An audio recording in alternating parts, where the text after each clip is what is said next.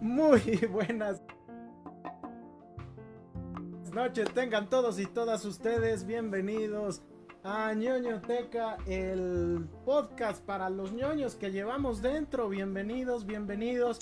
Hoy traemos un programazo, hoy está bastante chévere la cosa, hoy está muy chido el show del día de hoy porque tenemos invitada, nuestra primera invitada del año, lo cual nos llena de mucha de mucha dicha, de mucha felicidad, de mucho orgullo, porque aparte pues puedo presumirles que es mi mejor amiga. Te acompaña Emanuel Espinosa Lucas y como cada semana estoy con un equipo, hoy somos cuatro mosqueteros, ¿no? Entonces hoy, tenemos a D'Artagnan, ¿no?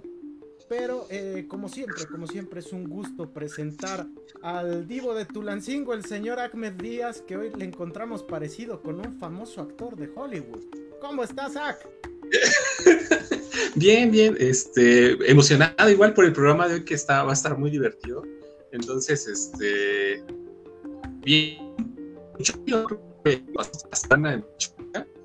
y no, ¿no? Entonces, este, creo que la semana pasada de eso hablamos, ¿no? Así que vamos a regresar, no, no, no regresamos. Entonces, este, creo que la, no sé cuándo, algún día, pero pues aquí estamos.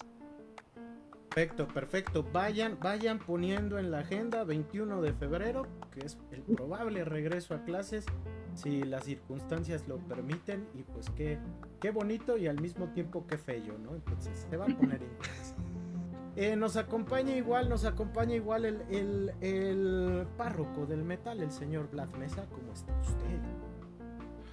Hola Emma, hola, hola Geo, ¿cómo están? Este, bien, bien, muy bien, este, eh, con harta chamba, ¿no? Pero nos estamos dando tiempo para ver, este, las pérdidas que vamos a platicar. También ya comenzamos, este, con hartos pendientes, o sea, apenas estamos en febrero y hay hartos pendientes ya del año, entonces, este, bien, bien, contentos, contentos.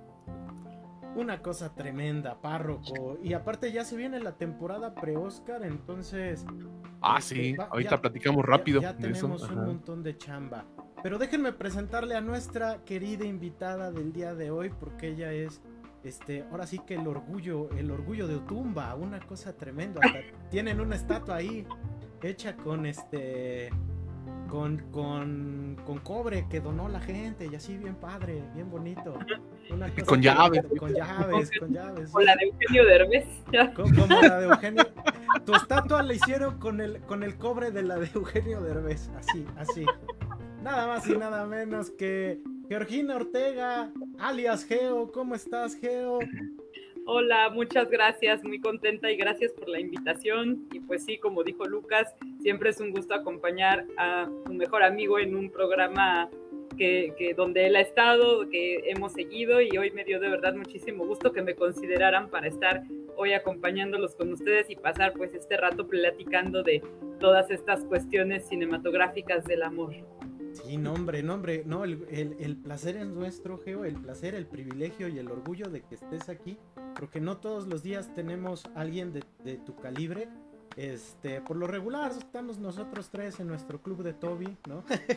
Entonces, este, hoy, hoy, hoy tenemos invitada de lujo, Georgina Ortega, profesora investigadora de la Universidad Autónoma del Estado de Hidalgo ella se especializa en el análisis del discurso político, pero también le entra a temas que tienen que ver con el feminismo y el género. ¿Lo dije bien, Geo, o me faltó algo? Porque luego, luego soy medio despistado y me falta. Todo perfecto, muchas gracias. Ahí está, la querida Geo está aquí con nosotros en este sexto episodio de ñoñoteca, donde el día de hoy vamos a festejar por adelantado el poderosísimo Día del Amor y la Amistad el genial San Valentín, que en ocasiones, eh, híjole, a veces es una cosa sublime, a veces es como arena movediza que te termina tragando. Depende del cristal con que se vea, pero creo que siempre es un día que genera, que genera mucha plática, mucho diálogo.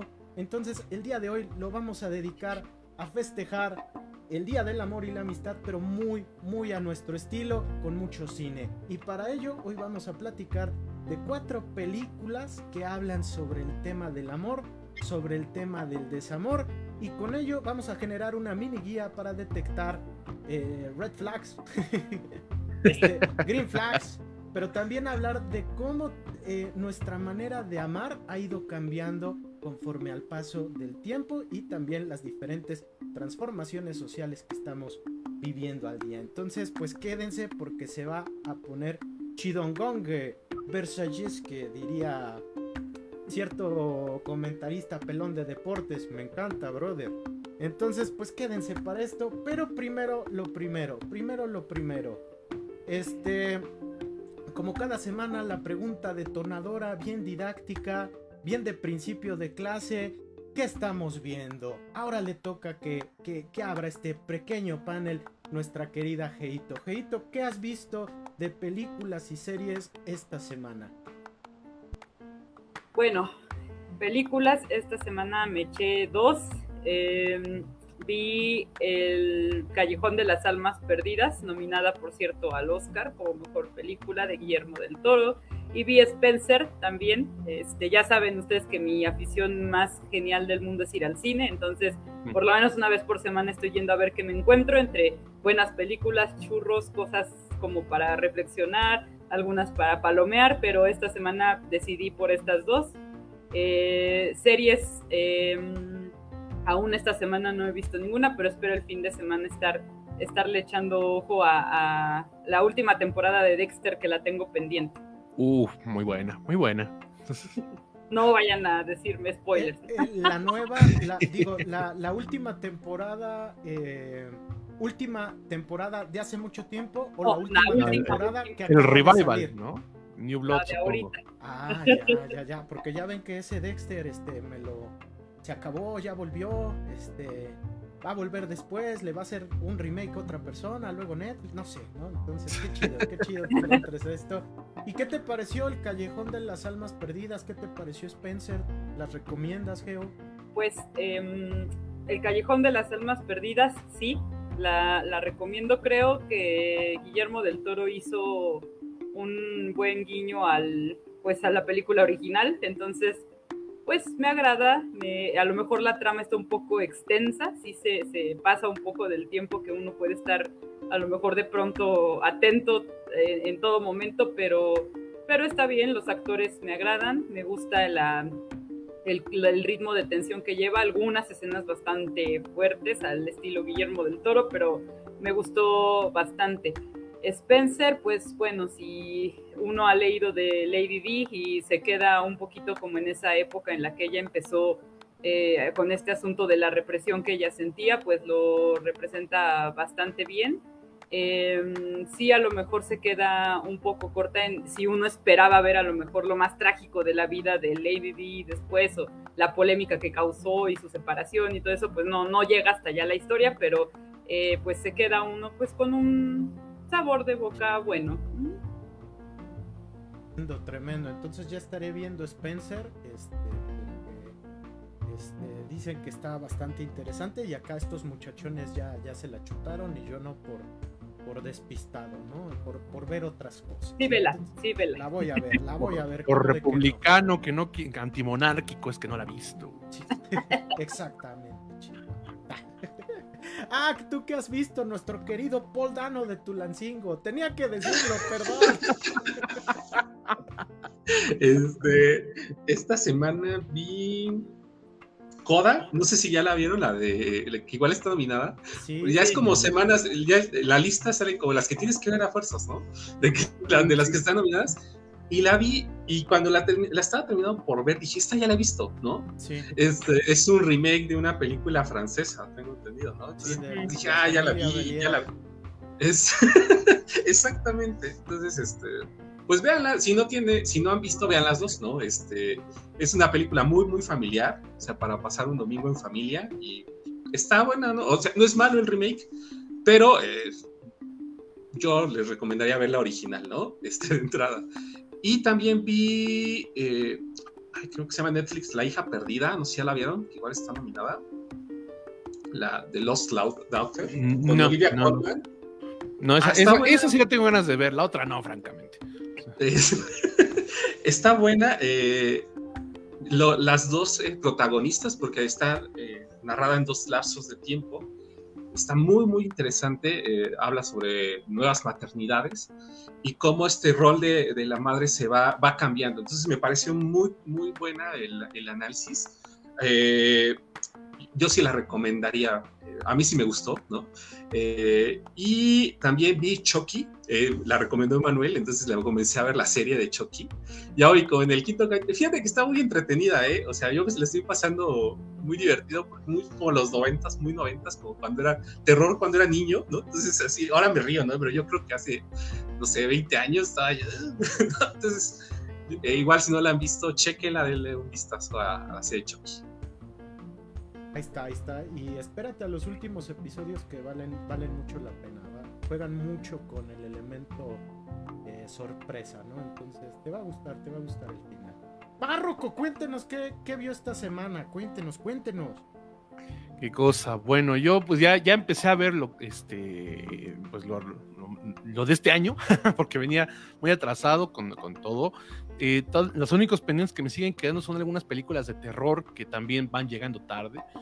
Entonces, este, vi una que me gustó mucho, me gustó mucho, este, eh, que se llama Everything for Jackson, este, que es terror religioso. Eh, es un giro muy interesante a ese terror medio satanista, medio religioso, porque tiene una premisa de este de personas adultas mayores, ¿no? Entonces, este, la verdad es que está muy bien hecha, sí tiene momentos este, mm, eh, bastante perturbadores. Al final se cae un poquito la película, pero en general yo creo que, este, que a, quien le, a quien anda viendo todo lo que hay de terror, pues sí le va a terminar gustando, ¿no? Y luego, este, también, eh, todavía tengo algunas otras pendientes de terror, ¿no? Que estar, estar viendo, porque esas normalmente son las que se tardan más en llegar al final. Eh, van a venir las de los Oscars, como ya bien lo decía Ahmed, ¿no? Pero bueno, la verdad es que ya viendo la lista, a ver si ahorita podemos platicar rápido de eso. Pero ya viendo la lista, la verdad es que las que me quedaron pendientes, salvo justamente la que recomienda ahorita Ahmed, las demás no se me antojan, ¿eh? O sea, no, no, no. Sí siento que está muy, muy, muy desigual la lista de las nominaciones de los Oscars. Sí hay unas que dices, esta como por qué llegó, pero bueno. Y este, y entonces ya lo que hice fue ver este, una serie mientras, mientras ya empezamos a, a planear, ¿no? Cómo ver de aquí a, este, las nominaciones, a, este, a, los premios de los Oscars. Vi una serie que, este, una serie que también eh, había pasado fuera del radar, que había esperado, pero se había pasado, que es este, que se llama Hit Monkey. Y es una peli, es una serie animada de Marvel, ¿no? Es una serie de Marvel, pero es muy curioso porque es probablemente el producto del, este, de Marvel más salvaje y violento que han hecho. En una adaptación, por supuesto, ¿no? En los cómics hay bastantes cosas más rudas, pero, este, pero en una adaptación, la serie, eh, son, son 10 capítulos de, de, 20, de 20 a 25 minutos, o sea, que se ve rápido la serie. Eh, es una suerte, es una combinación entre medio Deadpool, entre medio Punisher, este, y tiene un toque de humor negro muy, muy fuerte y hasta un poquito de Boya Horseman a lo mejor, ¿no? La verdad es que es una serie muy entretenida, es de Hulu. Reitero, es la cosa más salvaje que se ha permitido hacer Marvel, entonces yo sí la recomiendo mucho, véanla, si ustedes son de los que andan consumiendo los productos de Marvel, bueno, de superhéroes en general y de cómics, no se pueden perder este Hitmonkey, ¿no? Es emotiva, pero sobre todo es muy, muy divertida, ¿no? Y el, y el, y el elenco de voces también es muy chido. Entonces, básicamente es en eso en lo que nos subimos y pues en las nominaciones, pero bueno, ahorita lo, platicamos de rápido. Este, esta semana, rápidamente, rápidamente, eh, vi una serie en Disney Plus, una de estas como series documentales, eh, producida por Disney y National Geographic, este, El Mundo, según Jeff Goldblum, ¿no? Eh, una serie donde el actor conocido por papeles en películas como Jurassic Park o La Mosca, este, aborda diferentes cuestiones de la cultura estadounidense, ¿no? Como pueden ser eh, los helados, las motocicletas, las casas rodantes, y le dan un giro bastante interesante porque son esos elementos luego de la vida cotidiana que pasamos desapercibidos y, y si le sumamos el carisma del tío Jeff, pues creo que es un combo completo. Una serie muy bonita para ver con toda la familia y aprovechando que ahorita salió el tráiler de Jurassic World Dominion, ¿no? Entonces, ahí está, tenemos Jeff Goldblum de sobra. Eh, acabo de ver, em, eh, vi Jackas por siempre. Este... De, entrada, de entrada les tengo que decir que es la película más honesta de 2022, ¿no? O sea, de entrada. ¿Por qué? Porque eh, simple y sencillamente pues te venden la idea de que vas a ver a unos acróbatas viejos haciendo las acrobacias o los números más absurdos y lo que te dicen que vas a ver es lo que tienes, ¿no? Entonces en ese sentido no hay mayor pretensión que ver a Johnny Knoxville y compañía hacer los números eh, circenses más extremos, muy al estilo del programa que surgió en MTV por allá de 1999 y que muchos culpan, ¿no? De ser uno de los precursores de la telebasura que tenemos en la actualidad, ¿no? Aunque otros también dirían que es este un giro completamente diferente a la televisión ante su propia y hasta ante, su propia incapacidad de renovarse y generar algo de calidad, ¿no? Entonces, déjame terminar, párroco, andaba bien inspirado. Son comentarios al calce, nada más. Sí, sí, sí. Ah, muchas gracias. La, nota, la nota del editor, ¿no? Entonces ahí está. Eh, y fíjense que buscando eh, películas para hablar el día de hoy, eh, vi un filme de Paul Thomas Anderson que yo no había visto. se llama Embriagado de Amor, Punch Drunk Love, protagonizada por Adam Sandler. y yo creo que es el filme más desconcertante que he visto de, de Paul Thomas Anderson, ¿no? Porque toma como leitmotiv una, una especie de comedia romántica para hablarnos de una película que habla sobre el abuso, la violencia y la ansiedad, ¿no? Entonces, este, eh, creo que sí es una película que se tiene que ver. Si son fans de este director, eh, que también ha hecho obras como Magnolia, Petróleo Sangriento o The Master, pues sí la tienen que ver, ¿no? Por mucho que les pueda gustar o no Adam Sandler, creo que sí está por lo que veo, es su película más diferente, ¿no? Y creo que es el primero que muestra que si a Adam Sandler le das un buen guion y lo motiva, sí puede hacer cosas como Diamantes en Bruto, ¿no? Que, creo que es la actuación más memorable que le hemos visto. Y pues eso es a lo que le empresta. Sí, es lo que la gente dice, ¿no? Que si hay una película que puede rescatar a Adam Sandler es este Punch Drunk Love, ¿no? Precisamente. Yo creo que sí, ¿no? Yo no he visto la de, Diamantes, este, no recuerdo cómo se llama en español. En bruto. En bruto, este, no me llama la atención, pero este, pero eh, Punch Drunk Love sí, sí es como para decir, mira, sí, sí es como que este, de lo peorcito del cine americano, pero sí puede funcionar el tipo, ¿no? o sea, no es un mal acto. Al rato les mando el link, ¿no? Se las mando de regalo, ¿cómo de que no? Para que la vean. Pues el día de hoy traemos un programazo, porque eh, como bien les mencioné, eh, el próximo lunes es el Día del Amor y la Amistad. Y en la agenda que estábamos haciendo, que, que hacemos cada mes nuestra planeación de programas, nos preguntábamos si hacer o no un programa sobre el amor y la amistad, ¿no? Entonces, hablábamos sobre hacerlo solo sobre la amistad, sobre el amor, sobre los diferentes enfoques del amor y al final pues resultó la idea de contraponer eh, el amor del bueno, bonito y bien, bien padre con el amor que consideramos así súper tóxico, súper dañino. Eh, pero es bien curioso, ¿no? Porque también, tampoco podemos como, al hablar del amor no podemos manejarnos en extremos, ¿no? No podemos hablar como de el amor súper bonito y, ahora sí que es súper utópico, ni tampoco podemos decir que eh, eh, eh, el amor es tan tóxico como, como Chernóbil, ¿no? Este, tampoco podemos, ¿no?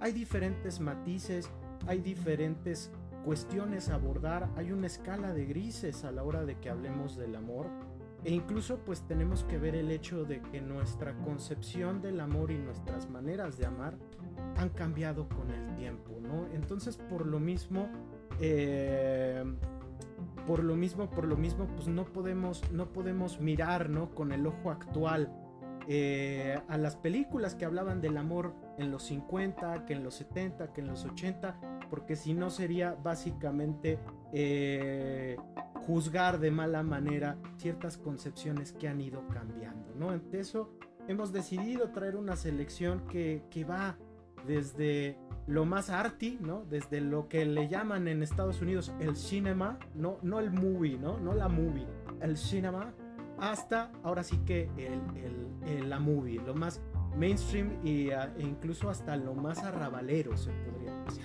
¿no? Entonces con eso en mente, con eso en mente, pues invitamos a una especialista en cuestiones, en cuestiones de género para que nos hable de estos temas, para que nos oriente y nos brinde su punto de vista. Y claro que sí, también nos hable de una de sus películas que, eh, eh, si es tu favorita, Geo, de estas este, comedias románticas, mira nomás, chulada, chulada. Entonces, pues creo que este va a estar tremendo el programa de hoy. Así que el micrófono es todo tuyo, Geo, y cuéntanos qué película seleccionaste hoy perdón, perdón, nada más antes de que ya que, se vaya derecho, este, ya, me interrumpió dos veces, Parro. pues es que no se calla. Este, mira, ya tenemos comentarios acá en la, este, en la caja. Entonces, este, primero que nada, ya está por aquí Ricardo Gaitán. Saludos a todos y todas, invitada de lujo. Saludos, Ricardo, no, abrazos.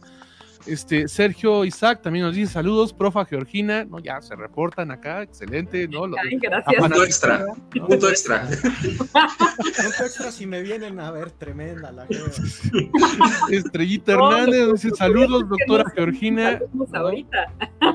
Fueron mis alumnos. Ah, Lo cual es bueno. Sí, sí, sí. es bueno que se mantenga. Saludos a todas y todos. Estrellita dice saludos, doctora Georgina.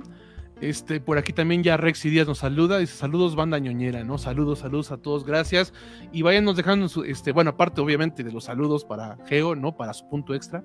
Este, también vayan poniéndonos sus películas favoritas, ajá, sus películas que creen que hablan bonito del amor y las que hablan del amor gacho, ¿no? También. vayan, váyanos comentando, por favor.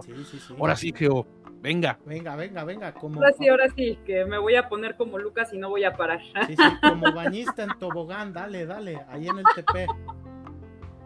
Bueno, pues, pues yo seleccioné para esta nochecita mi película favorita, que es una comedia romántica, por cierto, noventera, de, del 1997, protagonizada por Julia Roberts, Cameron Díaz, y esta película es La boda de mi mejor amigo.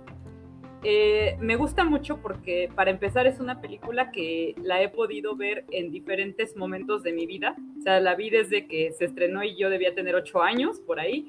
Y después eh, la he ido viendo constantemente y, conforme crezco y, evoluciono también cambia mi punto de vista sobre la trama, sobre la película. Cualquiera diría es una comedia, este, es para pasarte un rato este, de risa, pero pero, tiene algo más que yo, eh, ahora que se me dio esta oportunidad con ustedes, quisiera analizarlo, quisiera hablar del punto, porque esta película trae eh, un trasfondo interesante. Antes de comenzar el, el, en vivo, comentábamos aquí justamente que hay películas que van como en este lado cómico que también normalizan ciertas conductas, eh, justamente en cuanto a vínculos e interacciones de las personas y entonces eh, nos reímos de la situación y nos reímos porque nos ha pasado, de hecho regularmente uno se ríe en las películas porque te identificas con algo en la situación y entonces pareciera que es algo que se queda así en lo gracioso y sin embargo normaliza ciertas cosas.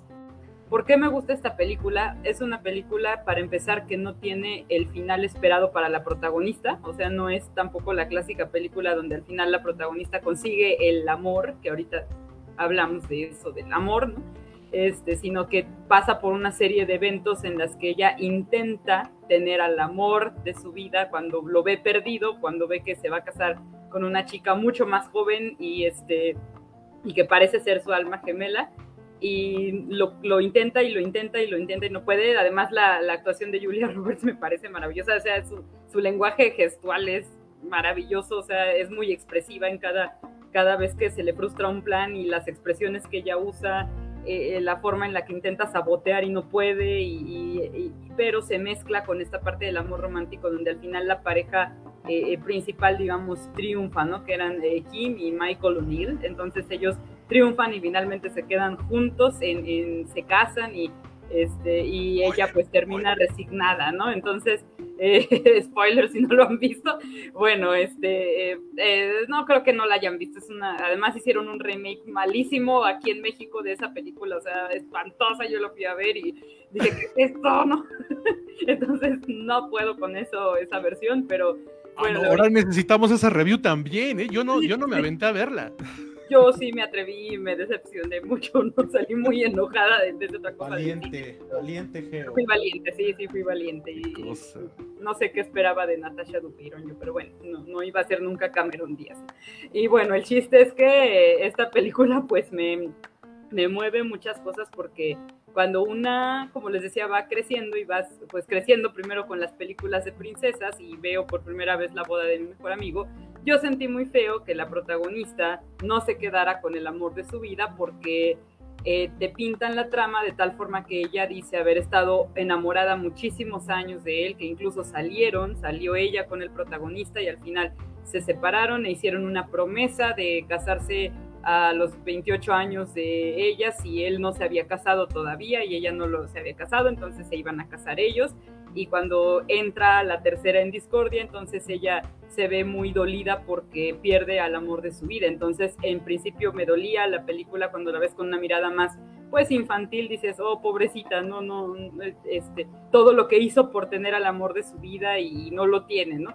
después vas creciendo y dices, no, pero pues el romance finalmente de Kim y de Michael es bonito porque ellos eh, se encuentran y se parecen y se quieren y entonces él en, una situación muy romántica gritándole cuando ella se va en el tren le pide matrimonio y entonces una adolescente sueña con esas cosas, ¿no? De, ay, ojalá alguien así yo me esté yendo y vaya y me grite, cásate conmigo y entonces una diría, bueno, sí, sí es cierto, quiero, quiero eso, ¿no? Y qué malo que ella aparezca que esta bruja eh, diga que, que ah, te, te, voy, a, voy a hacer lo posible por quitarte a, a, este, a, tu, a tu prometido y además todavía usa a su amigo que es gay para que llegue y le ayude a maquinar un plan para darle celos a Michael y entonces entran situaciones en efecto cómicas como esta canción que todos recordamos de ese A Little Prayer for You, ahí cuando la cantan en el restaurante exactamente y todos aplaudiendo y este el abuelo haciendo el super coro ahí, entonces eh, vienen esas situaciones que adornan digamos lo, lo cómico, le ponen lo toque cómico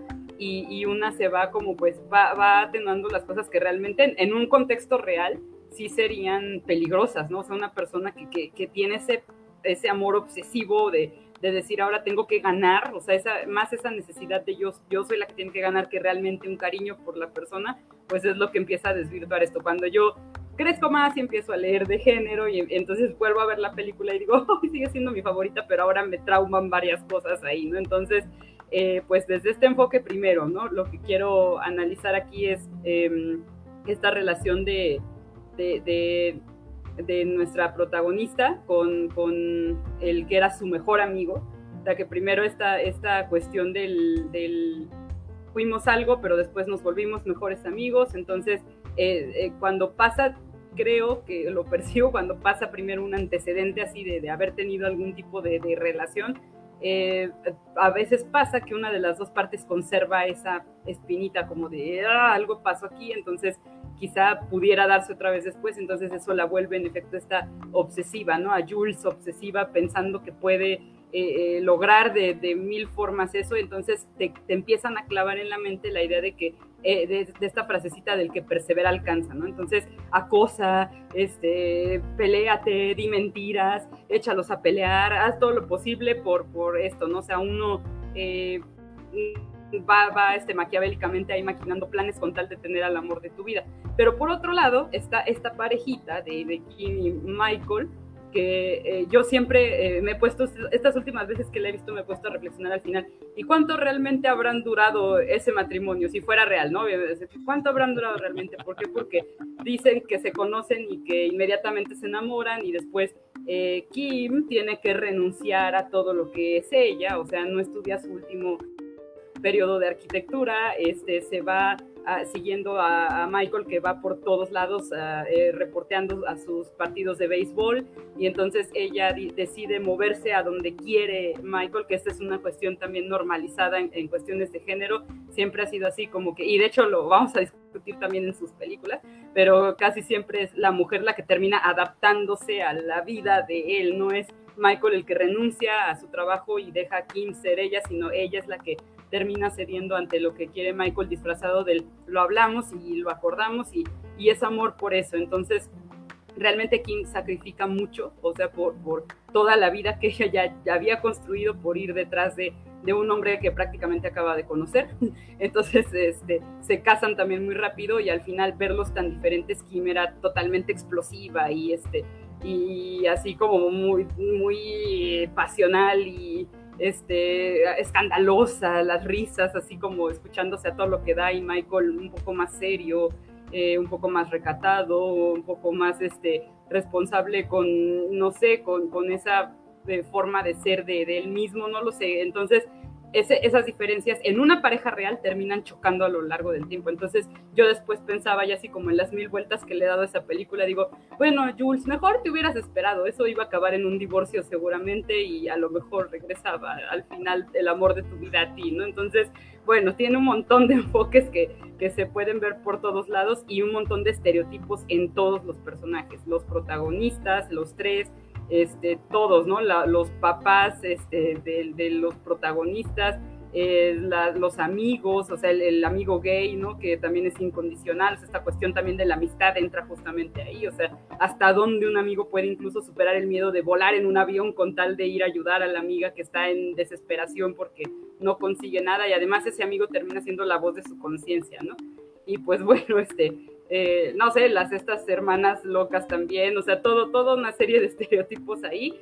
Y al final, bueno, lo que sí me encantan son dos frases que siempre me robo de esa película. Una cuando está eh, con, con, con, el botones del hotel y que él sube a, a, a, decirle que no se puede fumar en el pasillo y entonces ella ya está desesperada y él le dice una frase de, decía, este, esto también pasará, ¿no? mi abuela lo decía.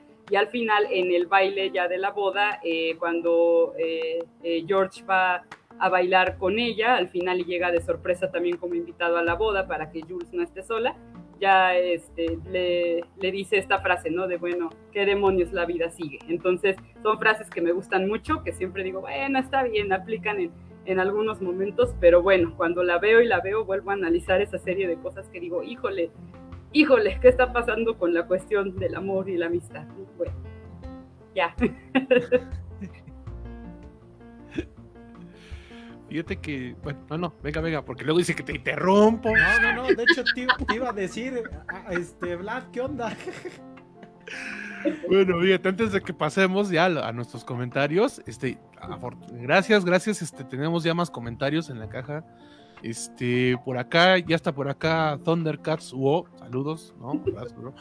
Dice, dice, del amor bonito me gusta, este, de, de 1999, El Camino a Casa, con la actriz del Tigre y el Dragón, esa yo no la he visto, no la conozco, pero voy a echar, no, no sé ¿La actriz es Michelle Yeoh?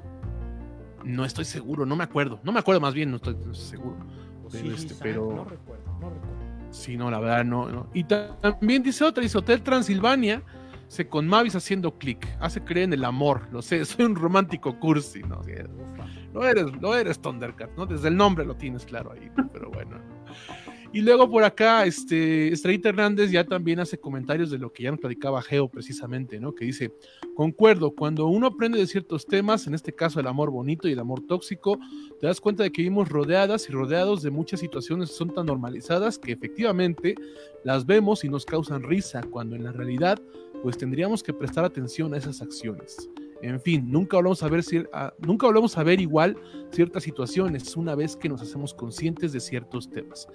Y tiene razón, ¿no? Tiene razón, este, Estrellita, y precisamente algo que yo quería comentar este, de lo que dice Geo y que es muy importante, no nada más para el tema del día de hoy de la buena amistad, sino que en general es como que cierta responsabilidad con uno mismo eh, esto que dice Geo que ella hizo y que es importante que todos y todas hagamos, ¿no? Que aprendamos a regresar a ver lo que nos gustaba y verlo con ojos críticos. No a que lo despedaces, no a que digas, ¿cómo es posible que me gustara? No, no, no. Pero sí entender que hay ciertas circunstancias que van a cambiar porque tú mismo estás cambiando. Y a lo mejor, aunque tú no estés cambiando, tu entorno está cambiando y lo que nos causaba risa, lo que nos causaba una normal, o lo veíamos de una manera normalizada, ya no lo es. Y, precisamente algo que vamos a ver a lo largo de, los ejemplos que traemos hoy es que en el cine específicamente, donde probablemente es el, género donde probablemente hay más afectaciones, ¿no? De lo que, lo que aquí conocemos como envejecer mal.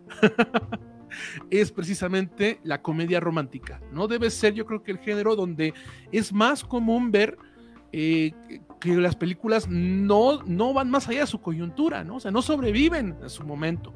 Y, muchas de esas terminan siendo hasta un mensaje completamente equivocado, ¿no? Esto que plantea. Entonces, primero que nada eso, ¿no? Que qué que, que, chido, ¿no? Que diga, es que es mi película favorita, me encanta, pero cuando empecé a entender sobre género, sobre feminismo, cuando pasa esta cuestión del amor muy romántico que por años nos han construido las industrias culturales, este, te das cuenta que dices, güey, no.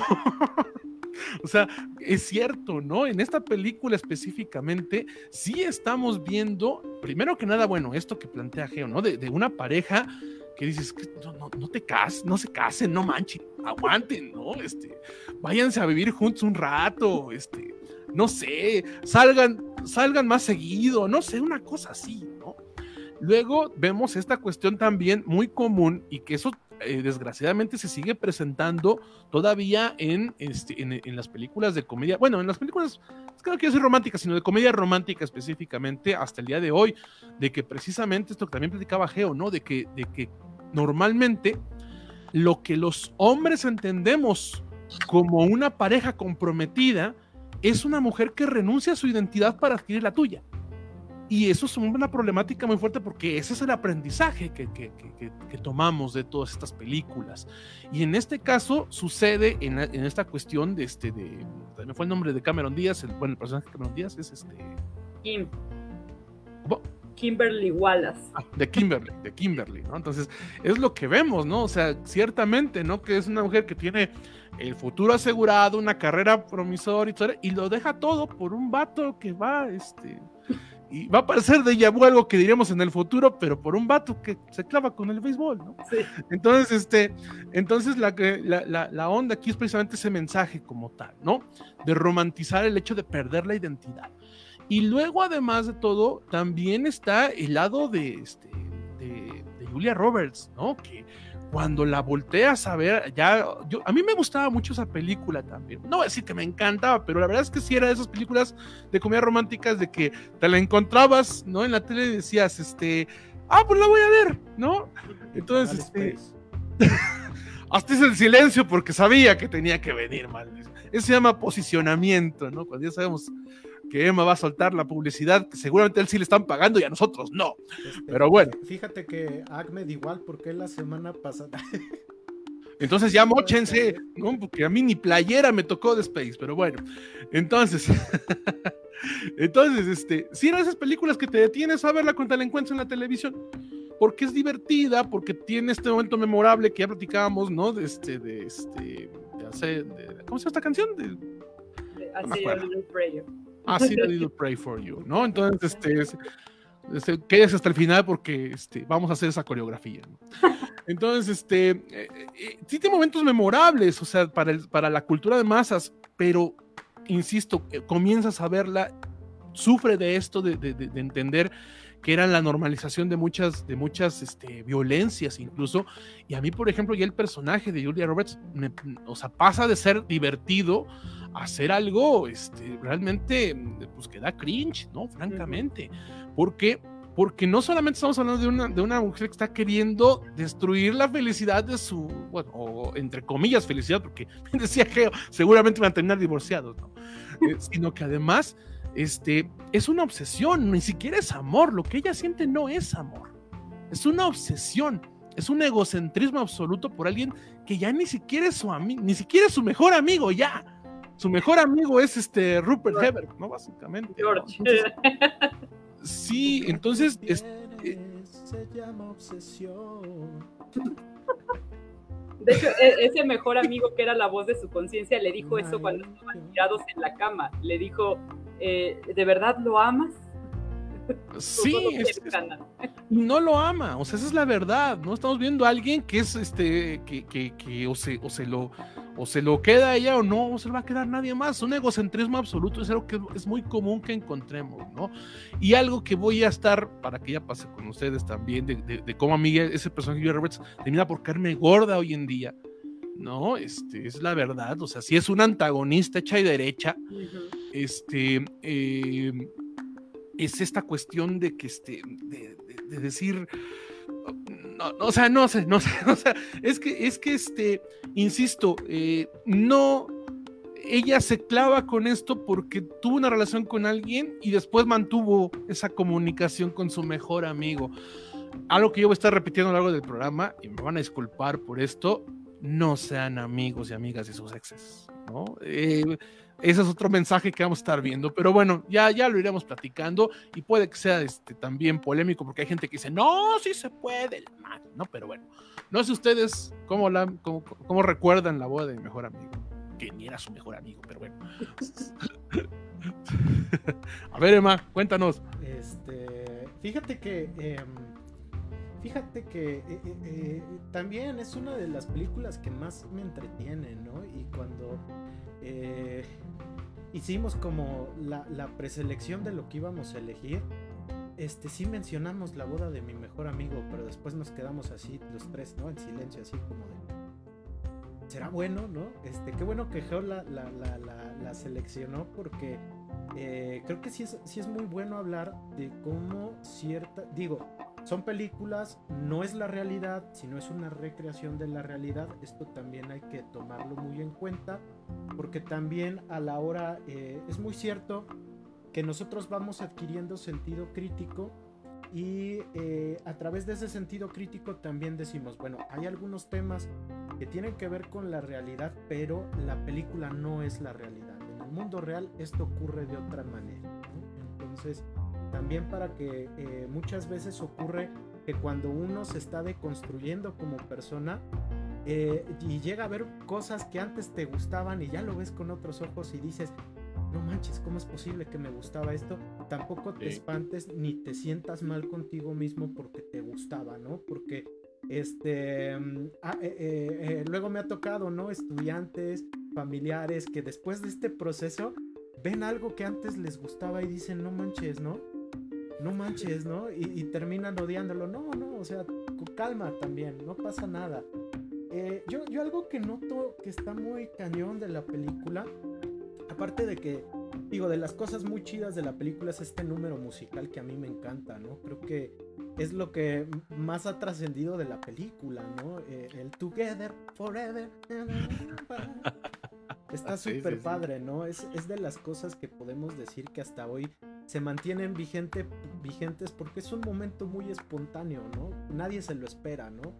Eh, eh, creo que dentro de la película también se aborda una cuestión que es muy importante, que es la edad para casarse.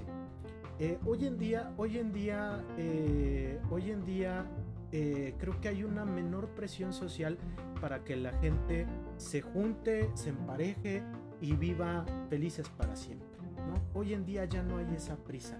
Pero es bien interesante cómo en los 90 se, representa esto, ¿no? A través de la idea de que el personaje de Julia Roberts y, su galán pactan eh, eh, bajo la idea de que si no tienen a alguien con quien casarse a, los 28 años, si mal no recuerdo, este, se van a casar ellos, ¿no? Entonces, si se dan cuenta, esta idea hoy en día, pues ya ni quien la pele, ¿no? No hay prisa por casarte. Es más, si no quieres casarte, ni lo hagas, mano, ¿no? Este. Eh, eh, pero vemos cómo en los 90 todavía esa idea de la presión social por casarte estaba muy vigente. Y sobre todo en las mujeres, ¿no?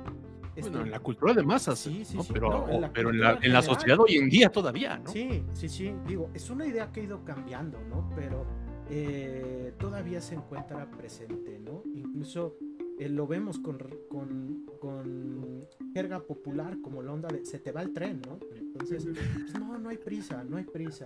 Y también hay una idea que tiene que ver con esta cultura eh, patriarcal, esta cultura machista, que tiene que ver con el hecho de que las mujeres deben de competir entre sí. No esta ah, cultura competitiva entre mujeres eh, eh, eh, que incluso tiene que ver con el hecho de conseguir pareja, ¿no? Si ustedes se dan cuenta entre Kim y se me olvidó el nombre de, el nombre de Julia Roberts ah, Jules. y Jules está la idea de que se presenta como amiguis, ¿no? Como amigas, ¿no? Ella hasta la hace como que su, su dama de honor. Su dama de honor, ¿no? Iba a decir su best man, pero no, aquí no aplica. Este, no. Este, eh, la hace una de sus damas de honor. Y si te das cuenta, eh, eh, eh, conforme pasa la película, compiten entre sí para tener al, ahora sí que al príncipe azul, que tampoco ni es tan azul ni es tan príncipe. ¿no? Entonces, si te das cuenta, esas ideas han cambiado gracias a, a que el concepto de sororidad está cada vez más presente en nuestra sociedad y el apoyo mutuo entre mujeres y las redes que establecen entre ellas.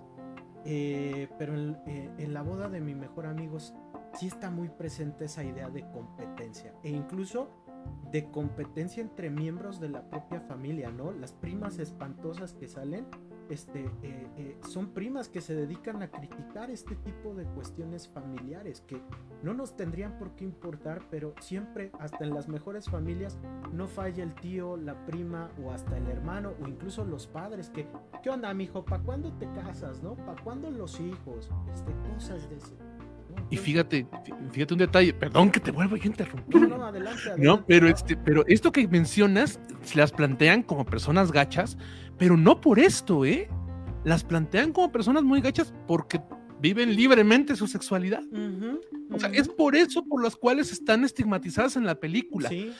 A pesar de que podría decir, son personas horribles, precisamente por esto que acabas de comentar, por ser bien, este, bien doble caras, ajá.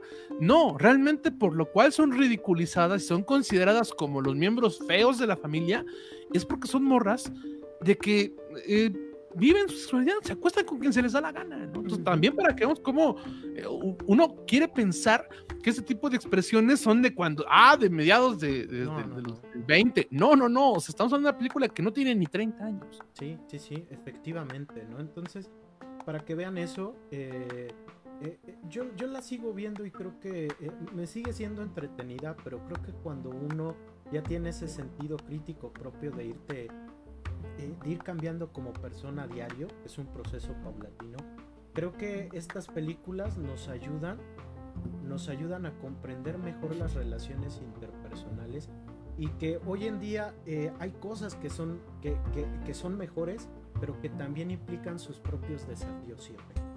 Entonces, pues yo me quedo con eso, ¿no? Y agradecerte, Geo, porque es una gran película para hablar de estos temas. Ahora sí, querido acertijo, cuéntenos, cuéntenos. ¿A usted qué le pareció?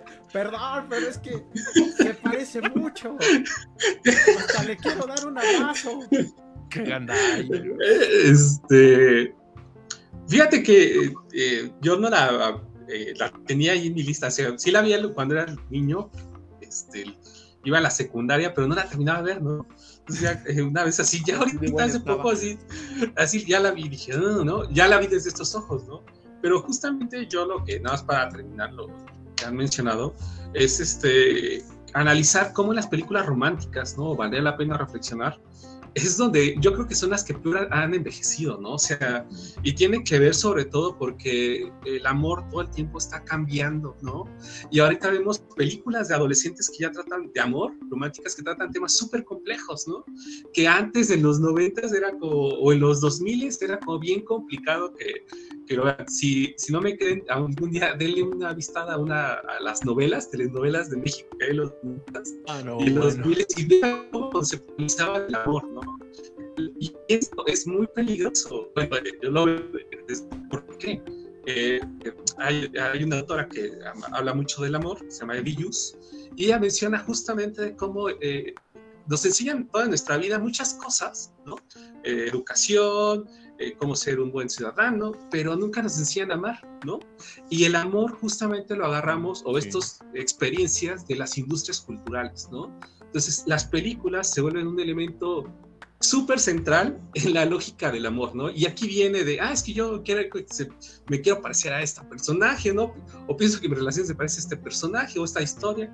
Entonces, eh, eh, antes, por ejemplo, eh, mucha de la literatura del amor que se exhibía, por ejemplo, Jane Austen, este, más o menos examinaba justamente y tuvo una larga temporalidad, ¿no? Este, si no me creen, vean Orgullo y Prejuicio, ¿no? Este, que es como un clásico en este sentido, y vean cómo se haber traído, conceptualizaba, cómo se conceptualizaba el amor, ¿no? Mucho antes, y nada lo dejo, si no lo han visto, eh, eh, justamente Villus empieza diciendo como en cumbres cosas, las personas se morían por amor, ¿no? O sea, si no te hacía este, caso alguien, dejabas de comer, ¿no? y, se, y, las personas se morían. Entonces dice Evius, ¿cómo pasamos de que las personas se, se, se, mueren por amor literal a tratar de sobrellevarlo? Y justamente la literatura, eh, literatura de autoayuda es otra, este, o las películas han logrado esto, ¿no? Esta, esta parte. Más adelante voy a hablar justamente de la otra parte que tiene que ver con el fin del amor, ¿no? cuando concluye las relaciones de amor, que también eso tienen otra lógica, ¿no? Entonces, ¿qué es esto o qué rasgos vemos en esto o en, creo que la, la voz de mi mejor amigo? Eh, el aspecto emocional, ¿no? Que se le da mucho al amor, es decir, cuando está uno plenamente enamorado, que dices, actúas de forma irracional, te dejas llevar por las emociones, ¿no? Y vemos como algunos las protagonistas, principalmente tú así, ya desde ahora, ¿por qué no lo piensas? O sea, ya déjalo, ¿no? Ya, Amiga, date cuenta. ¿no?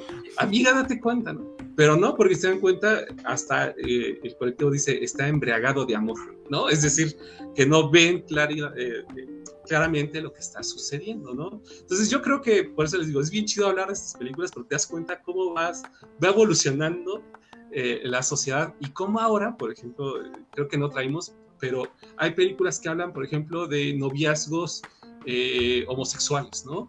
Que antes era como, y, en chavitos, ¿no? Hay una película que se me olvidó, se llama, no sé si llama, si la has visto, Sam o se llama. Este, ah, yo soy Simón. Ándale, o sea, hablan de esas cosas, ¿no? Que dices, uff, ¿no? Porque antes, y yo creo que tiene que ver igual con, en los, justamente creo que en los 90 se empieza a ver este, que las personas pensaban que se enamoraban de una persona para siempre, ¿no? Entonces, uff, así, si te va, ya es para así toda tu vida, ¿no? Y, y, si se dan cuenta ahora, justamente lo que vemos es que son relaciones mucho más cortas, ¿no? Lo que vemos en las películas, ¿no? Incluso. Entonces, yo eh, yo por, para finalizar los comentarios creo que diría eso. Este, oye, Geo, y precisamente a partir de esto que comenta Ahmed, ahorita me quedó la duda que dices que tú sí viste el remake mexicano. Algo de esto, lo, porque bueno, también las ciencias culturales mexicanas vamos pues como 20 años atrasados precisamente, ¿no? Entonces, este, en, en, la cuestión del discurso social, pero ¿hay algo que hayan cambiado, que se hayan medio actualizado, que hayan dejado fuera de este lado medio tóxico de, de los 90? No, no, la película tiene una trama prácticamente igual.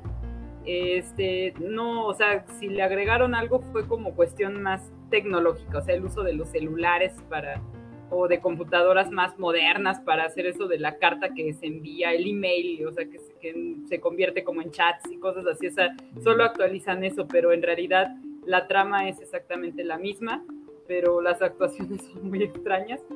Y usar amante bandido en lugar de I say a little prayer es raro. Fíjate que se, se, estrenó el 14 de febrero. Yo me acuerdo que sí, fui sí. al cine y estaba llenísimo el 14 de febrero y todos iban a ver este la, la versión mexicana. Esa, esa, esa, película es más nueva y envejeció más mal. es muy probable. Tremendo. Tremendo, miren, para que vean que a veces el tiempo no hace tanta mella en otras circunstancias. Qué cosa, qué cosa. Señor Vlad, cuéntenos cómo va el chat. Este, afortunadamente bien activo, ¿no? Gracias, gracias a todos y a todas por sus comentarios. Sigan, síganos poniendo acá sus películas, tanto de amor bonito como de amor tóxico. Curiosamente, la gente tiene, quién sabe por qué, tiene más, este, más ejemplos del amor tóxico, ¿no? Pues es que es la verdad, ¿no? Bien, ya bien lo decían ustedes, ¿no? Nos han educado, o sea, no nos han dado una educación este, emocional entonces, este, por eso es que aprendemos de las ciencias culturales, ¿no? Y pues eso es muy malo porque las ciencias culturales nos entregan estos amores tóxicos, ¿no? Por ejemplo, acá Cristian Poblete anda por acá, saludos, ¿no? Este, dice, Amor Toxicote, Eternal Sunshine of the Spotless Mind y Brockback, Brockback Mountain. Que estos ejemplos que mencionas son muy curiosos porque son dos películas que se idealizan mucho. Y el Eterno Resplandor, la gente, no, es que qué bonito, y es súper tóxica es súper tóxico porque habla de no poder superar, ¿no? De no poder superar y, de, y, de, y, del apego del, apego gacho, ¿no? Básicamente, ¿no? Y Brokeback Mountain, si bien es cierto, eh, por mucho tiempo ha sido una película eh, que, se le alabó el, el, normalizar las relaciones este, de la diversidad sexual, eh, sí, estamos hablando de una persona que es violenta, ¿no? Y que puede llegar a cometer lo que hoy en día ya está en desuso, que el término del crimen pasional, ¿no? Entonces, este, también es muy tóxica, ¿no? Violencia en el noviazgo. Sí, sí, sí, es violencia en el noviazgo, ¿no? al tiro completamente, ¿no? También Cristian Poblete nos pone aquí un clásico de las películas de amor, Casablanca. Fíjate que eso hubiera sido este, curioso traerla porque también, ¿no? Ahí, ahí más bien habla como que de una violencia más, más, no tanto de pareja, sino cultural, ¿no? De, de siempre de esta manera medio despreciativa y de, normalizar el hecho de que, ah, la trato mal porque es lo que le gusta, ¿no? Casi, casi, ¿no? Entonces, Casablanca va mucho por ese lado y es lo que hay que cambiar, ¿no? Luego por acá nos dice Rexy Díaz, dice, también nos pone varios ejemplos, dice, un lugar llamado Nothing Hill, también hablando de cuando no te puedes decidir, ¿no? Este, hijo, una que es súper polémica y que nosotros cuando estamos poniendo de acuerdo, este, también entramos también en debate, ¿no? Que es 500 días con Sommer o 500 días sin ella, creo que le pusieron a Con ella, con ella. Con ella, con ella, este, que es una cosa... Eh, eh, es, que, es que daría para que un programa entero habláramos de esa película nada más. Yo he visto a gente ¿Ah? agarrarse a madrazos por, defender a algún punto de vista en la película, ¿no? Entonces, Qué bueno que hacemos videollamada. Sí, sí, ¿no? Imagínense qué tanto genera esta película que a mí me tocó ver a gente agarrándose a golpes. Hubieras grabado, ¿no? Pero este, pero no, sí, sí, o sea, es que es en serio. Sí, sí, sí da para un programa, si lo hacen me invitan. Sí, sí, sí, sí, o sea, es en serio, ¿eh? O sea, no hablamos, no, no trajimos 500 días este, con ella, porque es una película con lo que nos tendríamos que quedar todo el programa. Es un tratado de, no solamente de relaciones, de masculinidades, de género, de, anacronismos en las relaciones. O sea, no, no, no, por donde quieran, esa película da para un debate largo y tendido. Pero bueno, el guardaespaldas también menciona a Rexy Díaz, ¿no? Este. Eh, Ghost, Ghost. Esa, no sé, yo no me acuerdo bien de Ghost, no sé si cómo habría que ponerla. Supongo que sí, sí es amor medio bonito, ¿no? Pero no me acuerdo de los detalles, francamente. Yo la estaba muerto, ¿no? Eso. bueno, eso no es spoiler porque pasa luego luego, ¿no? Este, no, sé qué tan bonito sea. no, pero lo que me refiero es del amor que se perdura, aunque podría ser romantización, no sé, ¿no? ¿Quién no ha soñado con hacer pero, perdura, pero perdura porque se pierde una de las partes. O sea, cuando muere alguien se genera idealización, entonces perdura por eso.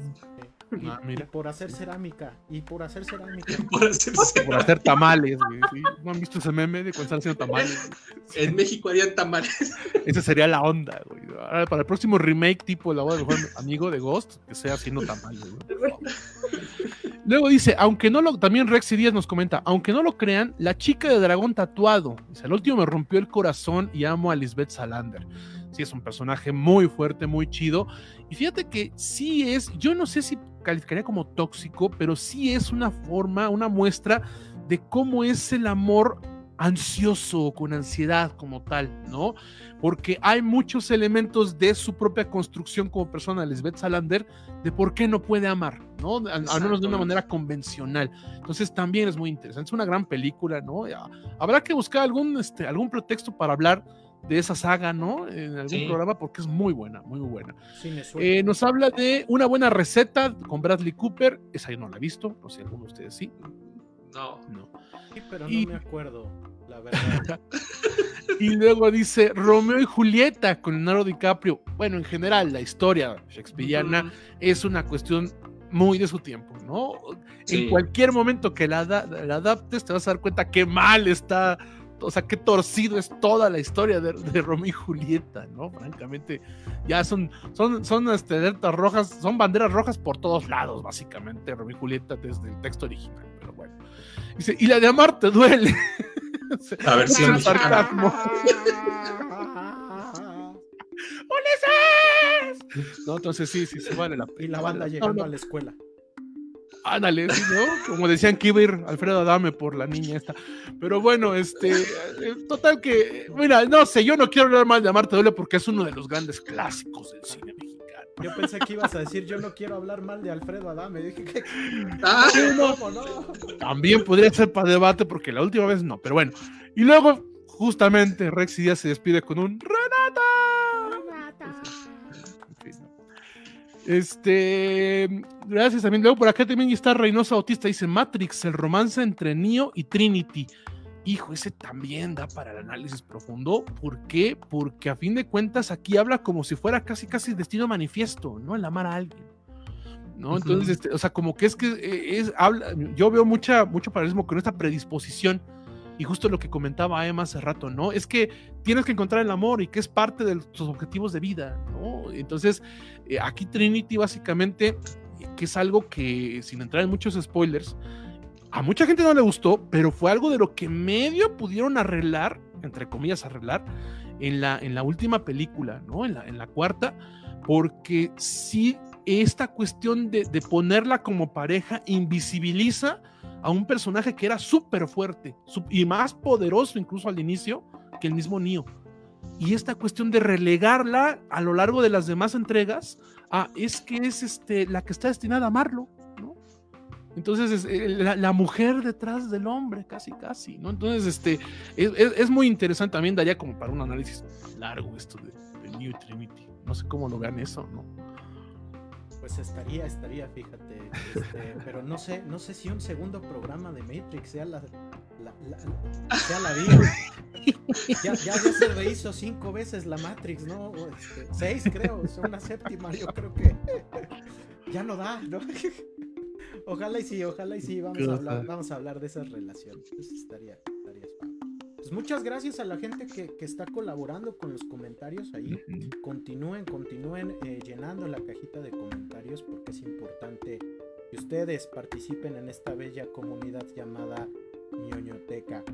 Eh, híjole, eh, yo tuve muchos problemas para elegir películas porque la verdad, en un principio dije, pues voy a elegir 500 días con ella. Y dije, no, porque ya había dos personas peleándose a golpes, ¿no? Dije, no, o sea, eh, después eh, dije, pues voy a elegir una de Adam Sandler, ¿no? Y después este me lo prohibieron tajantemente estos caballeros, ¿no? Entonces este, dije, bueno, Sí. ¿qué, qué puedo hacer, no? Entonces ah, me puse a pensar, ¿no? Me puse a ver varias, varias, varias comedias románticas y, y como bien menciona, ¿no? Eh, debido a que nuestra manera, de- el amor es dinámico y, y la construcción que hemos hecho alrededor de él ha cambiado conforme nosotros hemos cambiado como sociedad. Pues muchas eh, películas que antes veíamos como algo cool ahora tienen elementos que, que vemos y decimos chin, ¿no? Es- Esto, esto no está tan chido, ¿no? Esto no está tan padre. Y también me di, me di cuenta que cuando hablamos de películas de amor, y, y nos pasó el jueves pasado que estábamos planeando, sacamos puras películas de, de desamor, ¿no? Y yo dije, no manches, o sea, realmente lo que estamos, celebra- lo que estamos celebrando es una oda a la, a la tristeza y a la depresión amorosa, ¿no? Entonces dije, bueno, voy a buscar una película que más o menos termine bien, pero que nos brinde lecciones de cómo ha cambiado eh, nuestra concepción del amor con el tiempo, ¿no? Y elegí una película que eh, no es como que lo más conocido de los cineastas que, les voy a presentar, pero creo que sí es como que la película más familiar que tienen en su filmografía, que son los hermanos Peter y Bobby Farrelly, que ellos son muy conocidos por una película de los 90 llamada Loco por Mary. Eh, por ahí después tienen una película con Jim Carrey llamada eh, Irene y yo y mi otro yo, y que incluso pues su película sí que, que- que los encumbra como eh, directores de comedia en los 90 es una pareja de idiotas, ¿no? También con Jim Carrey y Jeff Daniel. Y ellos en el año 2004 adaptan una película inglesa que se llama Fever Pitch. Aquí en español se conoce como Amor en Juego, ¿no? Protagonizada por Drew Barrymore, que fue la reina de la comedia romántica en los 90 y que hoy en día pues la podemos ver en Netflix en Santa Clarita Diet, ¿no? Este, y que hoy en día pues ya eh, su carrera es un poquito más calmada. Y por Jimmy Fallon, que inició como eh, actor o aspirante actor y ahora pues es uno de los presentadores de televisión más conocidos eh, a nivel mundial, ¿no? La historia, la historia eh, creo que viene a bien platicarla porque hoy en día charlamos mucho sobre el concepto de las red flags, ¿no? Como que hoy es una tendencia a platicar de las red flags y de las green flags, ¿no? Estas señales que te dicen que una persona tiene comportamientos nocivos que pueden dañar una relación, pero también de los comportamientos positivos que pueden afianzar una relación. Eh, no obstante, debido a que hoy en día en los medios de, en las redes sociales digitales vemos mucho esta cuestión de las red flags, eh, también tenemos como que una banalización de ellas, ¿no? Al grado en que eh, también, también lo tomamos como algo que no debería tomarse como una precaución o en su contrario, que eh, cualquier elemento que nos inconforme o que nos genere intolerancia es una red flag, ¿no? O sea, te pongo un ejemplo, ¿no? Si, si a tu pareja le huele la boca, es una red flag, una red flag ¿no? De esa, de esa banalización, ¿no? Cuando la, la, la realidad es que no va por ahí ese concepto, ¿no? Este, sino que va a, sobre las advertencias de conductas y comportamientos nocivos, ¿no? Pero por ejemplo en el Twitter, luego ves... Pero sí, sí resuelvan eso si lo tienen, por favor. Sí, ¿no? O sea, si tienen halitosis, pues ahí sí, ¿no? Si es que les huele la boca en la mañana, pues a todo mundo, ¿no? Este, tampoco es como, como tanta bronca, ¿no? Entonces, eh, creo que esta película nos habla de este tipo de comportamientos y trata la historia de, Lindsay y Ben. Lindsay es una... Eh, trabaja en una empresa que se dedica a la venta de estos aviones que también pueden andar en, en el mar. Y es muy exitosa, ¿no? Porque ella genera todo el plan de marketing, ventas, y pues eh, está a punto de pelear por un ascenso para convertirse casi casi en la dueña, no en la dueña, en la jefa del área de marketing de todo ese corporativo, ¿no? O sea, es una mujer exitosa, una mujer que, que es excelente en su trabajo y que ahora sí que eh, eh, está a punto de alcanzar un puesto grande. Y ella va a conocer a Ben, que Ben es un eh, profesor de secundaria que es, es, respetado por sus alumnos, este es un profesor que le cae bien a los muchachos, que dentro de su comunidad pues, no, no hace mal su trabajo, es un buen profe. Eh, se conocen, comienzan a salir y como toda, toda relación pues empieza ese momento de ensoñación y de idealización pero entonces llega primavera y Ben le confiesa una de las cosas eh, que tiene este muchacho eh, dentro de su comportamiento. Y es que Ben es fanático de los Medias Rojas de Boston. Y cuando digo fanático no quiero decir que sea solo el vato que se compra el jersey y que ve los partidos, ¿no? En el fin de semana. No, no, no, este cabrón, este, tiene sábanas de los medias rojas, tiene platos de los medias rojas, sus calzones son de los medias rojas. papel este, higiénico. Papel higiénico, no, esos son de los Yankees de Nueva York. Su papel higiénico es de los Yankees, ¿no? Los eternos rivales. Pero su, su, o sea, su, su afición ya no es ni siquiera afición, es una obsesión y un fanatismo por los medias pero esto no, no, no es una cuestión de tiro por viaje, ¿no? Sino que tiene que ver con que él era un niño solitario, hijo de, de, una mamá soltera y cuya figura paterna pues es su tío, ¿no?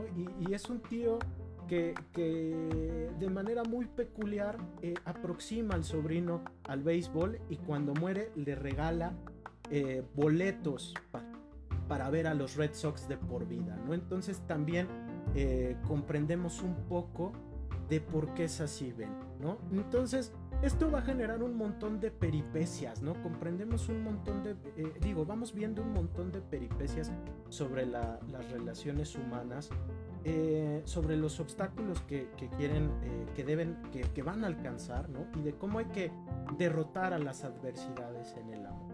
La película acaba bien, ¿no? te pasas un rato entretenido porque hay situaciones que son más o menos hilarantes, pero sí es bueno platicar de toda esta cuestión que vive, ¿no? Y la primera es que eh, en la película, y es algo que me gusta mucho de lo que hacen los hermanos Farelli, es que nos hablan de las historias de vida de ambos personajes.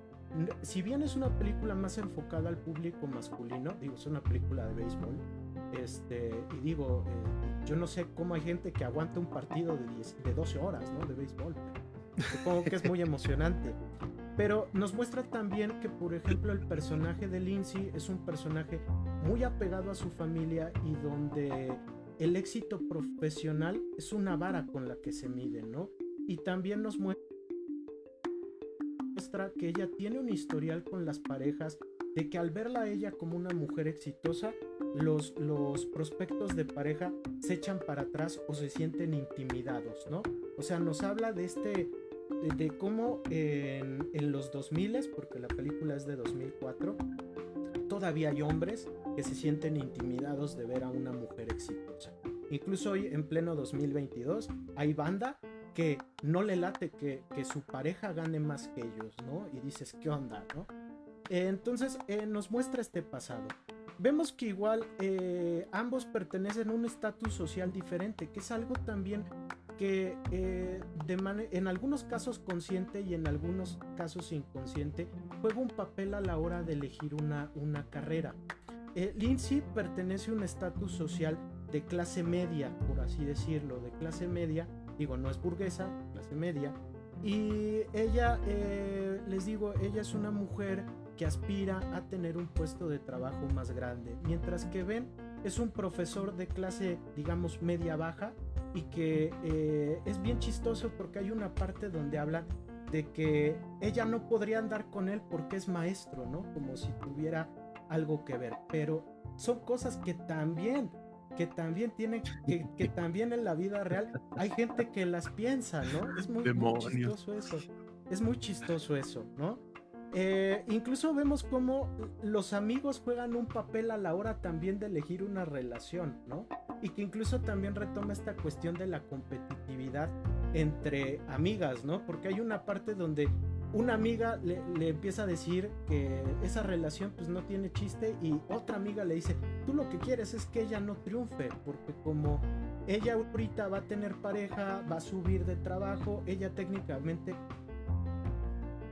va a ser más exitosa que tú de manera simbólica, ¿no? Entonces creo que este tipo de cuestiones es bueno verlas en estas películas porque nos habla de los diversos factores que forman parte a la hora de elegir una pareja. Pero ya yéndonos en, estos, en nuestros eh, sujetos de estudio, nuestros sujetos ficticios de estudio, eh, lo que vemos con Ben es que no es un personaje malo, porque muchas veces también llegamos a caer con la idea de que este tipo es un desgraciado. No, no es un personaje malo, no es, no es precisamente malo, pero sí es un personaje que está cegado por su propio egoísmo y por su propia, ajá, es un personaje sumamente egoísta y obsesivo, ¿no? Porque su comportamiento, digo, o sea, a mí me gusta Batman, ¿no? Pero no traigo calzones del hombre murciélago hoy. no, yo tampoco, no, Entonces su comportamiento es muy obsesivo, pero también es muy egoísta. Su comportamiento es sumamente egoísta, ¿no? Al grado en que él casi, casi eh, eh, recurre al chantaje emocional para que Lindsay vaya a los partidos, ¿no? Y esto es algo que no se vale y que tiene que ver con algo que mencionaba Geo, Ahmed, Vlad con la película pasada, ¿no? Eh, la cuestión de que eh, muchas veces al, al hacer una relación de pareja, alguno de los miembros, mayormente las mujeres, se tienen que acoplar al proyecto de vida de los varones. En este caso, ser un fanático empedernido de los medias rojas, ¿no? Que que pues uno se queda así de qué onda, ¿no? Es como si aquí te dijera eh, tu pareja, no, es que le tenemos que ir a la América, ¿no? Este, ir, cada 15 días a la Azteca, ¿no? Entonces, ponte tu playera, ¿no? Literal, ponte tu playera de la América. Y vámonos allá con la, con la, monumental. sí, sí, sí. Vamos, vamos a América. Entonces, este eh, eh, eh, nos muestra esta cuestión, ¿no? Y que es necesario hablarlo cuando vamos a, creo que yo, creo yo que ahora es muy sano que se platiquen cuando se cuando dos personas se están conociendo que platiquen de sus proyectos de vida, qué es lo que quieren, para dónde quieren, o sea, hacia dónde quieren moverse, ¿no? Porque eh, creo que eso evita muchos conflictos futuros en las relaciones de pareja de la vida real, porque las de las películas luego se resuelven por arte de magia. Como es el caso de aquí, ¿no? Eh, donde, donde el buen de Ben se da cuenta, se da cuenta de que el deporte no lo es todo, ¿no? Y que incluso él ya ah, eh, él lo que tiene no es un amor al juego, no es un amor a los Red Sox, sino es una, una obsesión. Y eso le brinda a él la oportunidad para deconstruirse. Creo que eso es de las cosas que digo, bueno, eh, aquí lo ponen de una manera muy caricaturesca, pero lo cierto es que si hay una oportunidad de deconstrucción, ¿no? Para, para los varones o para aquellas parejas que sean nocivas en las relaciones. Pero son procesos que tardan mucho tiempo requieren eh, reconocerse a cada momento y darnos cuenta de nuestras historias de vida y aceptar también eh, que somos personas falibles y también aceptar el hecho de que no porque seamos perros viejos no podamos aprender trucos nuevos, ¿no?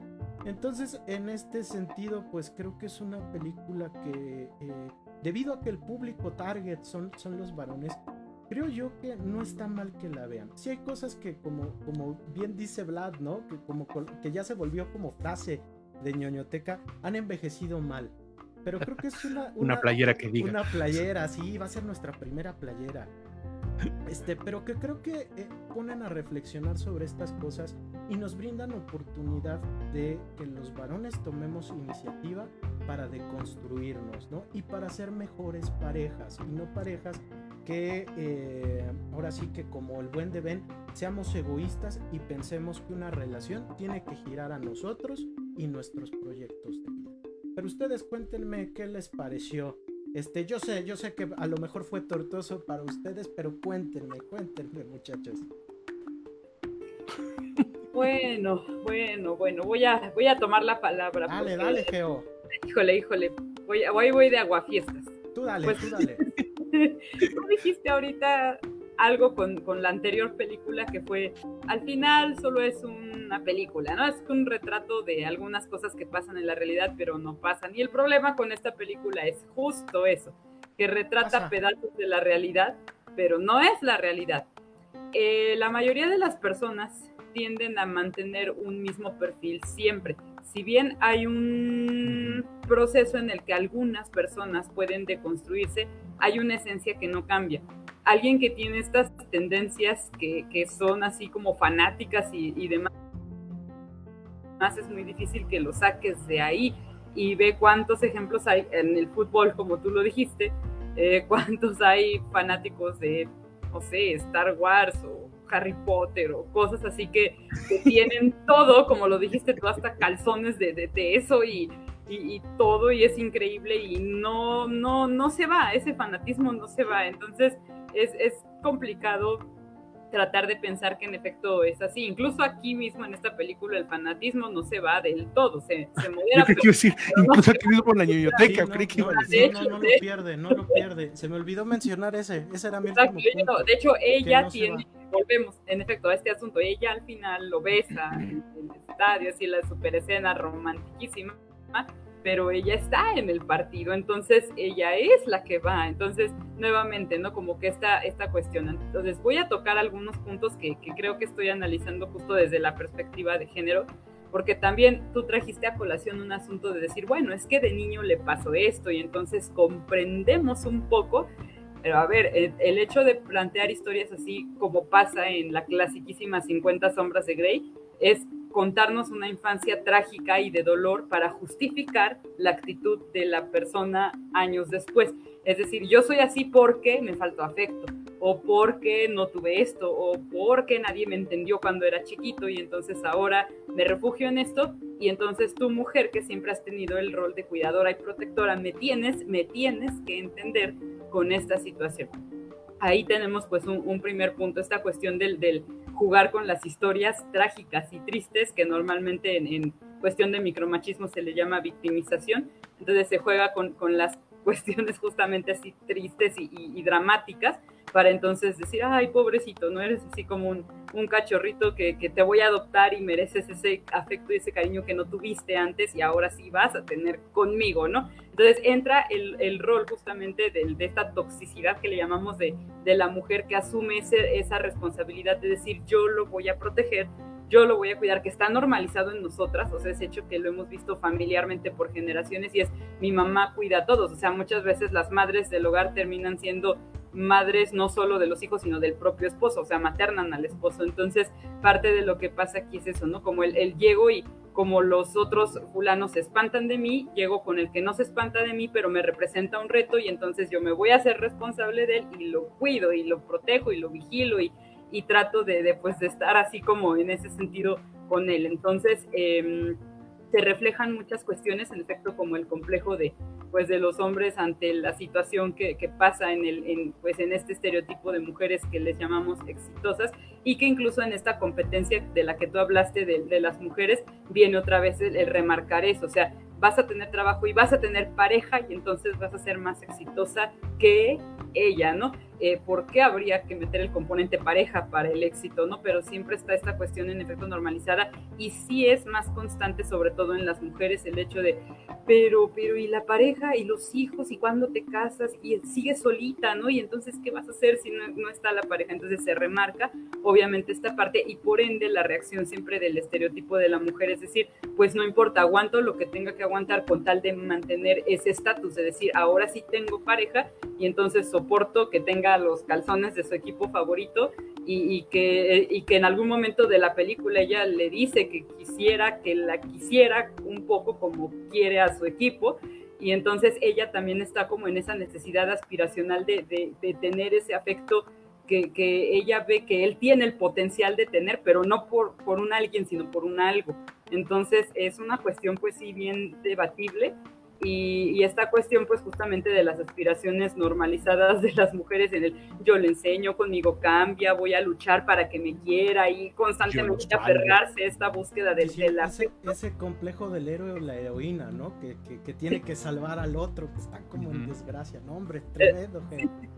Sí, exactamente. O sea, y no lo pude, no pude evitar verlo en esta película. Y el último comentario, pues, es finalmente esta cuestión donde ella termina cediendo ante, ante pues, este fanatismo a cambio de del, la cantidad de amor que él le puede ofrecer. De, eh, con esta cuestión de lo sí, sí tiene el potencial para cambiar, ¿no? Y entonces, ante eso, pues, eh, finalmente termina escondiéndose este elemento del, pues, así me conociste, y así me debes querer, pero siempre entra como en él ese componente, o sea, tú, tú así me conociste y así soy yo y que hasta me recuerda esta letra de canción del Super Arjona del, del Fuiste tú, la canción esta que canta con Gaby Moreno y es como de cero responsabilidad afectiva, entonces finalmente pues en ese así me conociste, así me debes querer, ella es la que termina cediendo. Es todo tremendo, por mí. Tremendo, Geo, tremendo. Entonces, Geo, ¿tú recomiendas este eh, ¿Tú qué le dirías a los varones que tienen este tipo de, de, comportamientos? Digo, porque acá te lo ponen como que el güey se cura de un día para otro, ¿no? Sí. Este, y, y además no se cura. Y además no... no... se cura, ¿no? Este, sí, sí, sí. ¿Tú qué le recomendarías a los varones que, que están, en, eh, que están bajo esta idea de que su proyecto de vida es lo único que vale a la, eh, eh, y que a la hora de, de tener pareja, pues no no hay otra cosa, ¿no? ¿Tú qué, tú qué les podrías decir? ¿Tú que, tú que eres especialista y creo que eres una voz autorizada como para, como para hablar del tema, ¿no? Autorizada, pero que de repente, ¡ah! Exagerada, y sí, no, sí me ha pasado. No para nada, Geo, para nada. Los que te no, para nada, para nada pasa. Sa sabemos, sabemos. No, no, no, o sea, porque tú, tú, tú eres una voz, eh, creo que siempre has sido una persona que trata de orientar de la mejor manera y sí, que además tienes mucha paciencia. Pero tú qué les dirías, Geo? Tú cuéntanos, ¿qué bueno, les dirías? Eh, si tuviese esa oportunidad y, y se prestara realmente como al, al diálogo con todas las, las, personas, como, como pasa en el caso pues de ustedes, sí les diría, acércate a, a analizar tu masculinidad, porque a veces fíjense que sí ha habido así personas que justamente me han dicho como, ay, enséñame, no, yo no tengo el deber de enseñarte, sí. no, tú puedes hacerlo solo, acércate. Como Samuel García. ¿no? Sí, exacto. Ay, entonces... Es, es que ustedes enséñenme. Sí, sí, sí. buen ejemplo, buen ejemplo, para Sí, sí, no quedó, no quedó mejor, ¿no? Y justo es lo que le diría, pues acércate tú mismo. Si ya te cuestionaste, que eso sería lo principal, a ver, empieza a cuestionarte qué estás haciendo y qué, qué, qué le estás tratando de decir a tu pareja, a tus familiares cercanas, a tus amigas, analízate y si te estás dando cuenta de que hay una red flag contigo mismo, entonces trata de, acercarte en efecto a, la lectura. Si no te gusta leer, hay talleres ya de masculinidades por todos lados, de nuevas masculinidades que se prestan para deconstruirse en esos aspectos y pues tratar poco a poco de poner un granito de arena para ir quitando las actitudes eh, violentas, porque yo sí que ese término de toxicidad me, me, causa un poco de conflicto porque en realidad es violencia, entonces, eh, y puede ir de lado a lado, porque las mujeres también finalmente estamos educadas en el sistema patriarcal también, pero sí es verdad que, que estas conductas, si en efecto se siguen normalizando a través de la, de la violencia, pues generan estragos al final. Entonces, autoanalizarse y pues acercarse a los medios que ya existen muchos para poder deconstruirse y poder eh, empezar a, pues, a reconformar esa forma de, ser. Se puede, claro que se puede, pero hay que primero tener conciencia de ello y una vez que se tiene conciencia y, ser, y se es crítico, se empiezan a buscar las herramientas. Bueno, a mí me parece muy interesante esto que plantea este Geo, ¿no? Y que es algo que además muchos, vamos a decir muchas personas, pero específicamente en cuestiones relacionadas, muchos hombres no, no sabemos hacer bien, ¿no? Y de veras pensamos, es que no me enseñan, pues no, güey, no, no, a nadie, a prácticamente ningún hombre en los últimos, este, bueno, no sé, muchos años nos han enseñado cómo hacerlo. Apenas estas nuevas generaciones están medio, o sea, ya están de niños, ajá, de niños, porque estoy hablando de hombres, este, sí están teniendo como que ciertas herramientas para ya ver estas, estas, estas fallas, ¿no? Que con las, culturales con las que hemos crecido, ¿no? Pero ahorita, pues no, habrá que, hay que aprender a hacerlo, ¿no? Y yo de la película, nada más voy a apuntar dos cosas rápido, porque yo creo que ya ahorita lo que ustedes dijeron me parece que está todo dicho en ese aspecto. Este, y es que, bueno, punto número uno es que, bueno, sí hay porque bueno, si decías, bueno, es que no es como que tan grave esto, a lo mejor no es que sea una mala persona, no, no lo es, pero por ejemplo, sí hay una parte donde plantean, y eso a lo mejor tiene que ver con que a lo mejor hoy lo hubieran escrito de manera distinta, pero sí hay una parte donde queda claro que el tipo es potencialmente un violentador, ¿no? Este, donde sí podría ser un güey que sí podría un día... Porque, y, miren, esto lo menciono porque, este, por ejemplo, eh, se han hecho estudios en Inglaterra de que eh, específicamente en Manchester, de que cuando pierden los equipos de Manchester, la violencia intrafamiliar aumenta. Entonces, hay un ejemplo en la película donde dices, este güey, un día que apaleen a los, a los Red Sox, va a ver a quién apalearse él, ¿no? Entonces, si está primero ese detalle. Insisto, a lo mejor tiene que ver con la normalización este, que ha ido cambiando, ¿no? Y segunda, que ya es algo más, es decir, miren, sí es, no es, no es que tengas que perder, eh, porque bueno, eh, a fin de cuentas aquí es ella quien pierde la identidad un poco. Pero tampoco es que tú de repente renuncies a tus aficiones, ¿no? Eh, simplemente que uno tiene que entender que tu pareja no tiene que tener los mismos gustos que tú, así de sencillo. O sea, habrá cosas que tienen que coincidir, sí, pero como bien lo decía Emma, ¿no? En, este, en, en el futuro, en la construcción de familias, ajá, en los valores, pero pues no al equipo al que le vas, o sea, no en la música que escuchas, no en el género este, este, de cine que te guste, o sea, no. Si lo comparten, qué bonito, y si no, tampoco pasa nada, porque de hecho al principio ya plantea, pues es que voy a estar muy ocupada tratando de mejorar mi carrera, tú vas a estar bien ocupado, porque además el problema es que el béisbol se juega cada creo que diarios te juegan, ¿no? En una parte, ¿no? Entonces, este... Son cerca de 200 partidos de temporada regular por equipo es una cosa que bueno, en fin, no, pero este, pero ciertamente dices, bueno, pues es que sí, qué bonito, si, si mi pareja no puede estar conmigo y yo tengo esta afición, pues en eso me entretengo. Así es sencillo, ¿no? Entonces, eso también dejarlo, ¿no? Yo creo que ese es un mensaje que como que a la, la película se le pudo haber ido, ¿no? Decir, bueno, pues no tiene una afición que yo, yo tengo la mía, no sacrificas uno por otro, simplemente cada quien tiene su identidad. Yo creo que eso es algo que pierde la película, la oportunidad de poder proyectar. No sé tú, Ak. Eh, fíjate que a mí me pasó que yo no sabía por dónde iba la película, ¿no? Este, yo no la había visto y dije, no, no. Y, al principio dije, mm", no, yo creo que está hablando de cómo querer a alguien con sus manías, ¿no? Esa fue como mi primera interpretación, ¿no? dije, ah, qué padre. Y yo cuando lo vi dije, no, no, no, porque aparte hay una, parte, una secuencia donde el chavo presente dice, es que te tengo que decir un secreto, ¿no? Y la chava así de, no, es que me va a salir como los otros patanes, ¿no? Yo creo que le pasa por su cabeza y le dice, no, es que tengo eh, una adicción casi, ¿no? Al, al, a los Sox, ¿no? Y, de, ay, la chava así de, ay, no, qué cosa tan más sencilla, ¿no? Porque la toma así como, ah, qué cosa tan más sencilla, ¿no? Claro que sí, puedo andar con él y, tómala, que eso está, está muy complejo y puede ser súper caótico, ¿no? En una relación, ¿no? A mí sí, eh, a, a mí incluso el final no me gustó, porque ella está celebrando su ascenso y, y deje, tiene que dejar de celebrarlo por ir a, a, a ver este tipo, ¿no? Hasta la Entonces yo dije, ¿qué? Exactamente, dije, ¿qué demonios, no? Este, entonces sí, sí, cuando la vi, sí dije, ¿qué, qué onda, no?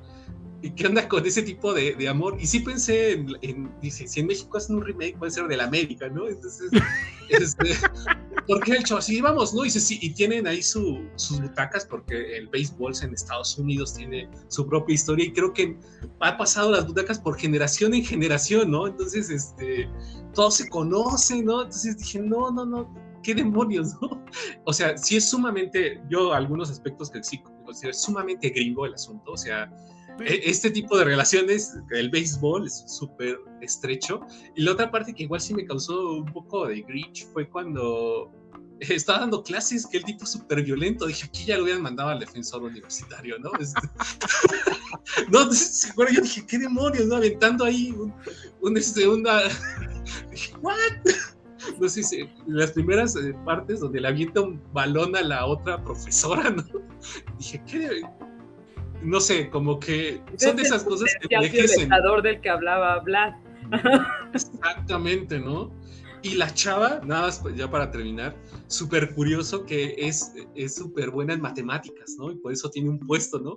Y se, uno pensaría, piensa súper racional, súper lógico, ¿no? Porque estudió matemáticas. Sí, y no. al final, eso se pierde en la película, ¿no? Yo, yo al principio pensé, por eso les dije, yo pensé que trataba de cómo queda alguien con todas sus manías. Y no, no, no, fue por otro camino medio toxicón, diría Vlad. Qué cosa, sí, no, está, no. Eh, tenemos comentarios, poderoso Vlad. Este, sí, sí, sí, por acá nos menciona Rexy Díaz, ¿no? También nos, nos, da otro ejemplo de otra peli, uh -huh. dice, historia de un matrimonio. Y sí, también, sí. Es, también da para un debate largo, ¿no? Dice, habla de rencores, aspiraciones y amor, todo latente. Pero luego dice, parejas que se quieren y aman, mas no pueden estar juntos. Híjole, ahí yo no sé si. Blue Valentine. ¿no? Creo, Blue Valentine. Creo que va también por la dirección de, de, estos proyectos de vida que giran en torno a solo una persona. Sí, pero mira, específicamente la película que menciona él, la historia de un matrimonio, eh, sí hay un detalle muy, muy claro allí. Este, por el cual es imposible, o sea, porque eh, está construida como para que empatices con un lado y, y con el otro. Pero sí hay por ahí un detalle donde dices, no, aquí el ley es este güey, así, ¿no? O sea, sí, sí, hay, sí hay un par de detalles muy claros que hacen que no puedas tomar esta, esta, este dilema moral, ¿no? Pero bueno, es una película muy bien hecha y muy bien actuada principalmente, ¿no? Y luego por acá nos dice Cristian Poblet, te hace falta una película de poliamor tóxico protagonizada por Beatriz Gutiérrez, AMLO Salinas, López Gatel Aristegui y el Canción de Panamá. Bueno, qué cosa. Ese sí sería un peliculón, este. Mejor que Amarte duele. Qué cosa. Pero también, hay, pero también hay personas que acabarían a golpes, te lo aseguro. Sí, sí, sí, sí, sí, sí, Acá más que con 500 días con ella, este sería 6 años con él, ¿no? Este, tremendo, sí, tremendo. Ya van como. Ni sé cuánto, como 18 más 6, no sé. Pues, híjole, qué cosas, qué cosas. Ah, cuéntanos de, cuéntanos de tu película porque también es un, es un caso sumamente interesante. Eh, a mí me costó mucho trabajo elegir, ¿no? Este, sí, una porque eh, no encontrábamos de amor bonito, ¿no? Entonces de amor bonito, yo me acuerdo creo que dije, ah, pues una oriental, ¿no? De esas de anime, yo creo que puede ser como más, más factible, ¿no? Porque casi todos eran de amor tóxico. Entonces, eh, recordando justamente que todas hablan sobre cómo te enamoras o el proceso de amor, eh, me acordé de una que, gracias a Vlad, que encontró Link, este, que vi hace muchos años y que justamente en ese momento que la vi, me había gustado mucho, que es Celeste and Jesse Forever. No sé cómo le pusieron en español. Este, creo que le pusieron como un nombre. Amigos, amantes y esposos. Suena canción de Rigo ah. que en paz descanse. Ah, no, no, no, sí. Sí, ya, este, ya te viene rato. Ya, ya, ya, ya, ya. Entonces, eh, escogí Celeste and Jesse Forever justamente de qué habla la película. Habla de eh, una pareja que eh, al principio vemos que se quieren mucho, pero como a los 10 minutos nos dicen que ya están separados y están en el, a punto de divorciarse. ellos están pasando justamente por este proceso pero su comportamiento sigue siendo como el de una pareja tradicional, ¿no? Tanto que sus amigos es de, no manches, están como bien, son bien tóxicos, ¿no? O sea, ya dense cuenta, ¿no? Justamente entre este proceso de, en que se quieren o no se quieren, porque eh, una parte que me gusta mucho de la película es el inicio, que es con una canción de Lily Allen, que te muestran de ese proceso de enamoramiento, ¿no? Y, y de la ruptura, ¿no? O sea, que tenían también sus conflictos la pareja. Entonces vamos viendo cómo es este proceso de poder decirle adiós a una persona con la que, la, que amas mucho, ¿no? Eh, hasta eh, poder eh, considerar que pueden tener otras parejas, ¿no? O se pueden enamorar de otras personas y tener otra vida, otro proyecto de vida diferente al que uno pensaba, ¿no? Cuando se casa. Entonces, yo creo que Celeste and Jesse Forever nos habla uno sobre el proceso del enamoramiento al principio de la película, pero cómo es el proceso de sufrimiento cuando terminas con una relación, ¿no? Eh, sobre todo cuando ese proceso de, eh, eh, es un proceso de sufrimiento, puede tener consecuencias muy graves en las, en las esferas de la vida cotidiana, ¿no? En el trabajo, este, no sé, borracheras, ¿no? Con tal, y un buen de clichés, con tal de, este, tratar de olvidar a la pareja, ¿no? O salir con otras personas, ¿no? Por el simple hecho de tener celos, ¿no? Eh, me parece que eh, en este sentido eh, es una comedia inteligente porque muestra varios aspectos que, suceden en la vida y que hemos visto, ¿no? ¿Cuántas veces hemos sido los amigos, ¿no? De, de, los personajes que dicen, oye, ya no, ya madura, ¿no? Ya olvídalo, este, o ya no hagas esto, ¿no? Con tal de que ver a las personas, pero si se dan cuenta, o lo que a mí me gusta mucho de la, y que me parece que no lo vemos mucho en, las películas, es el proceso de ruptura o de, eh, pues, hay un libro que se llama El fin del amor, este, cuando ya dejas de tener contacto con alguien y eliminas de tajo o eliminas poco a poco las relaciones sociales. Es muy complicado, pero si se dan cuenta en la película vemos cómo hasta los amigos se meten, ¿no? Porque pues, son amigos muy cercanos, entonces son amigos de los dos, entonces también les toca en un momento tener como un bando, ¿no? Llevarse un bando. Entonces, a mí me gusta mucho, la volví a ver después de mucho tiempo y hay una parte que me gusta mucho que es el, el se había olvidado, que es cuando da un discurso, está ahí, ¿cómo se llama la actriz? Eh, Rashida Jones, eh, cuando da un discurso en una boda que habla sobre que lo más importante es la comunicación, ¿no? O sea, eh, si no había comunicación, ahí fue donde se todo, ¿no? Entonces, ¿Qué les pareció? Si, o si ya habían visto Celeste and Jesse Forever, o si no la habían visto, y gracias a hablar por conseguir el enlace. no, la, compramos, la compramos. ah, sí, sí, sí, en Google Play. en, distribuidor autorizado. Sí, sí, claro. Exactamente. cuéntanos con puedo nuevamente, sí puedo. Ahí voy, ahí voy otra vez. Cuéntanos con tu ojo, con tu ojo aguzado. Cuéntanos, cuéntanos. Mi ojo aguzado. No, sí, o sea, de que es agudo, ¿no? Mi este ojo aguzado me dijo varias cosas.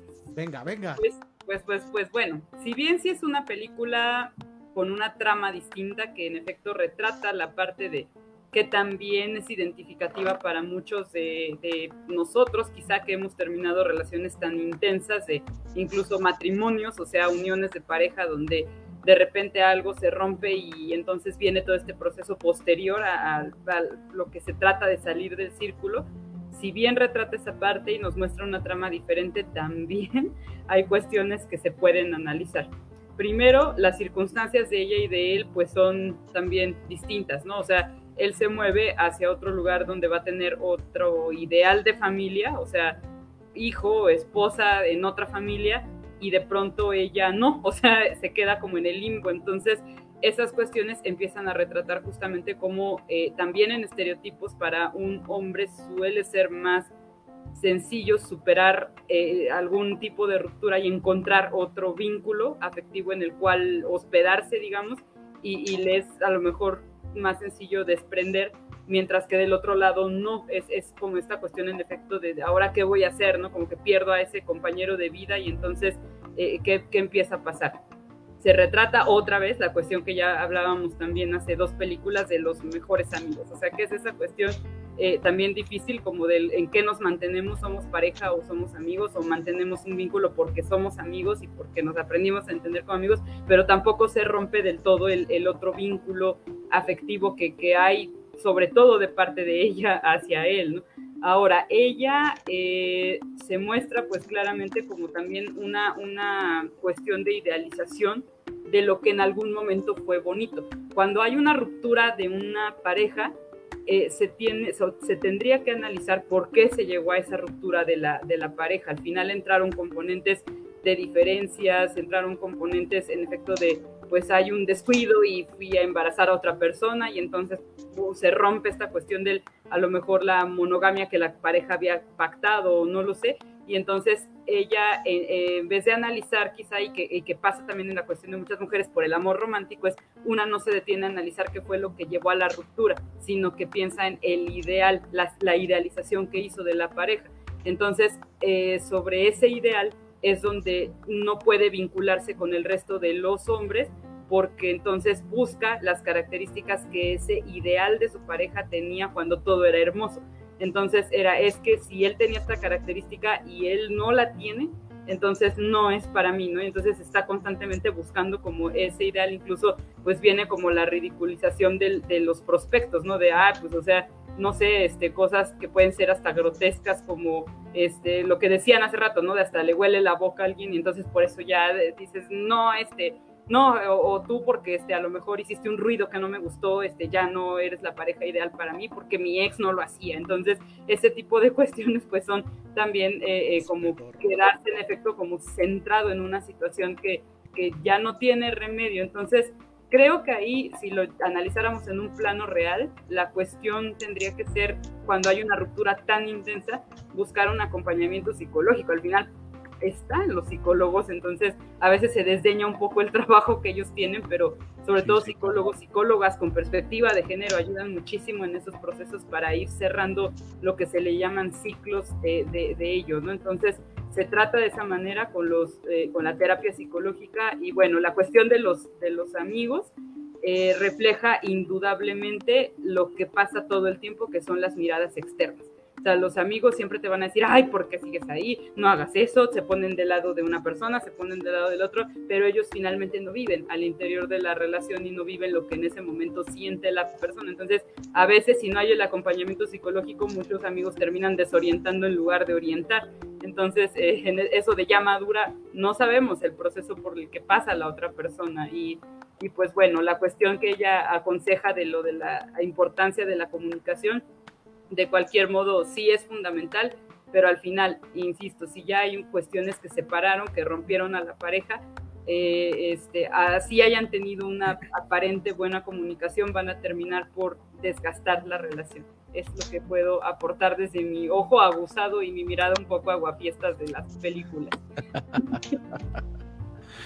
Fíjate, yo voy a decir, eh, o sea, estoy de acuerdo con todo lo que plantea Geo, pero yo también veo aquí una diferencia importante a la película anterior, por ejemplo, ¿no? Este, porque esta película lo que tiene es que como que combina elementos de las dos películas que ya hablamos. Este, primero que nada debo decir, este, que como te odié, Ahmed, ¿no? Después de verla, ¿no? Porque eso, yo lo voy a decir así. ¿Fue, fue odio yo, del bueno fue odio del malo? del gacho. Ay. Porque, porque yo sí tengo que decirlo así, yo odié la película no porque esté mal hecha, está bien hecha, está muy bien hecha la película, pero, pero hice mucho coraje viendo la película. Eh, ¿Por qué? Porque aquí estamos hablando de que hay dos personas muy nefastas las dos. ¿no? O sea, la verdad son personas muy feas. O sea, y, a lo que voy es con, lo, con, lo con, con esto. Eh, en, en, la película anterior de este la del béisbol, se me olvidó cómo se llama, ¿no? Este... Déjale, la del béisbol. Ahí, por ejemplo, eh, esta cuestión de, de, este, del personaje de Drew Barrymore, de cómo ella misma va perdiendo identidad y, termina cediendo. Y, tiene esta cuestión de decir, bueno, ante sus ojos, digamos, está bajando el estándar por andar con un maestro. o sea, esas cuestiones son culturales. Estamos hablando de un problema cultural, de una normalización de, de, cómo las relaciones tienen que, este, que, que, adecuarse, ¿no? Por esta cuestión de la del amor romántico hollywoodense. Aquí no, aquí creo que el personaje de Rashida Jones es una horrible persona. Ella tiene todo el derecho, tiene todo el derecho a, a decir, esta, yo voy a dejar a esta persona que además como que es como que la raíz de todo, porque es una persona que no quiere crecer, que no quiere hacerse cargo de su propia vida, porque insisto, sí, vamos, está chido que, este, que, que, que a los treinta y tantos, cuarenta, sigas este, pasándotela chido, este, siendo fan de Batman, este, siendo ñoño, etcétera, pero también lo cierto es que, pues también, o sea, eh, al mismo tiempo tienes que empezar a hacerte responsable de tu propia vida. Entonces, en ese caso, ella tiene toda la razón en, decirle a este güey, ¿sabes que No, porque eso es lo que hace que de Tonex se acabe la relación, de que este güey no quiere madurar, no se quiere hacer cargo de su propia vida. Entonces ella se da cuenta de que si un día las cosas se ponen en serio, este güey no va a poder enfrentar las cosas. Entonces, eso está correcto. Pero después de eso, o sea, dejando claro esa cuestión, en la cual insisto que tiene toda la razón, después el, el, el, aferrarse a esta persona ya no es una cuestión cultural, es una cuestión de que insisto que es una mala persona ella. Ajá, este, ¿por qué? Porque, porque empieza a buscarlo cuando él, por los motivos que sea, ya pasó a la página. Es cierto lo que dice Geo de que para los hombres suele ser, eh, no vamos a decir que para todo mundo, pero suele ser culturalmente más fácil, entre comillas, pasar a lo siguiente, porque incluso estos malos consejos de, lo que, ha estado hablando de los hombres es, pues búscate otra. Así de sencillo, ¿no? Ese es el consejo principal que te dan tus amigos, ¿no? Entre comillas otra vez, ¿no? Entonces, este, entonces, incluso culturalmente sí es un poco menos difícil de que pueda dar la, eh, la, vuelta a la página a un hombre. Pero aquí él, por los motivos que sea, ya está en otra cuestión. Tiene que hacerse cargo de su vida a la mala, pero tiene que hacerse cargo ya de su vida. Y ella lo empieza a buscar, lo está rastreando. ¿Por qué? Porque además para ella ya no nada más es una cuestión de que no se haga responsable, porque incluso cuando él se hace una persona responsable, se tiene que ser una persona responsable. Este, ella eh, queda claro que lo que está buscando, cuando está buscando una nueva pareja dar la vuelta, es un estilo de vida. No es una cuestión romántica, no está buscando una pareja, está buscando una cuestión de, una apariencia como tal. Entonces, ella al final está igual en la negación de aceptar sus propias responsabilidades de vida como él. Es más, yo me atrevería a decir que hasta más. Hasta más porque ella sigue manteniendo un estilo de vida completamente frívolo y mundano cuando ella también tiene que hacerse cargo. Y porque es una persona absolutamente egoísta también, de que tiene problemas en el trabajo, de que tiene responsabilidades en el trabajo, y no le importa. Siempre llega a hablar de ella ante sus amigas, este, ante, ante su jefe. Eh, está enfrentando problemas de la vida que pues, por la edad no nos queda de otra. Y ella misma regresa el tema a, su, a sus aficiones, ¿no? a, su, a este mundo mundano. Entonces, ella es igual de inmadura o peor probablemente. Él demuestra después, ¿no? Eh, que también es un lacra, no con ella, no con Rashida Jones, sino con su nueva pareja. Es con quien resulta sacar el cobre. Ajá. Hasta antes de esa escena, que pocos saben de cuál estoy hablando, yo decía, no, es que aquí el güey es la víctima. Y resulta que no, resulta que no, que termina siendo una persona igual bien gacha, ¿no? Entonces, yo de neta sí hice mucho coraje, ¿no? O sea, en general no me clavo con este tipo de películas, pero yo sí decía, es que todo lo que le estás reclamando, morra, tú eres peor. y insisto, esto me parece que no tiene que ver con lo cultural, sino aquí hablamos de malas personas en ambos casos. Entonces, este, no sé, no sé si, o sea, no es una mala película, insisto, al contrario, ¿no? Porque cuando, ah, cuando una película te provoca estos sentimientos, es porque está bien hecha, ¿no? Entonces, este, la verdad es que, o sea, es una buena recomendación, pero te odio, porque es coraje que dije, no, ¿cómo está? Ah, ahora, también puede ser por las historias personales, no voy a entrar en detalles, ¿no? Sí, sí, sí, sí, sí. Pero lo cierto es que yo sí, sí, sí, este, me, me, me molestó mucho esta doble moral y esta hipocresía que manejaba el tema. No sé tú, Emma, cómo lo habrás visto. Este, fíjate que a mí me causó cierta incertidumbre cuando le dijiste que lo odiabas, ¿no? Porque yo decía, yo creo que le gustó mucho. ya vi que no. no, este. Eh, es una buena. Eh, está bien hecha la película, pero a mí no me gustó por lo que me genera. Eh, fíjate que acá. antes que nada, yo no la había visto. Yo no había visto esta película. Eh hay algo bien interesante, ¿no? Porque desde el cine semi-indie, porque es una película con un distribuidor mediano. Este, es un mumblecore, ¿no? Que le llaman. Se, hacen como películas que le dan una vuelta, ¿no? A estos temas del amor, ¿no? Eh, tenemos ejemplos como 500 días con ella, Ruby Sparks, este, y son las únicas que se me vienen ahorita a la mente. Pero pasa eso, ¿no? Eh, eh, eh, yo fíjate que cuando veo a Andy Samberg, eh, no se me olvida su personaje en Brooklyn Nine-Nine. ¿no? a mí tampoco. Este. Híjole. Eh, yo, no, yo, yo no sé por qué casi siempre le dan personajes de pasguato, ¿no? Este, una cosa que no debería ser porque realmente creo que Andy Samberg este, actúa chido, pero bueno. Eh, es, es, como el gemelo de Jesse Eisenberg, ¿no? Entonces. Hasta se parecen, ¿no? se parecen. Yo, yo, veo que la peli. Fíjate que a, a, mí la película este sí me.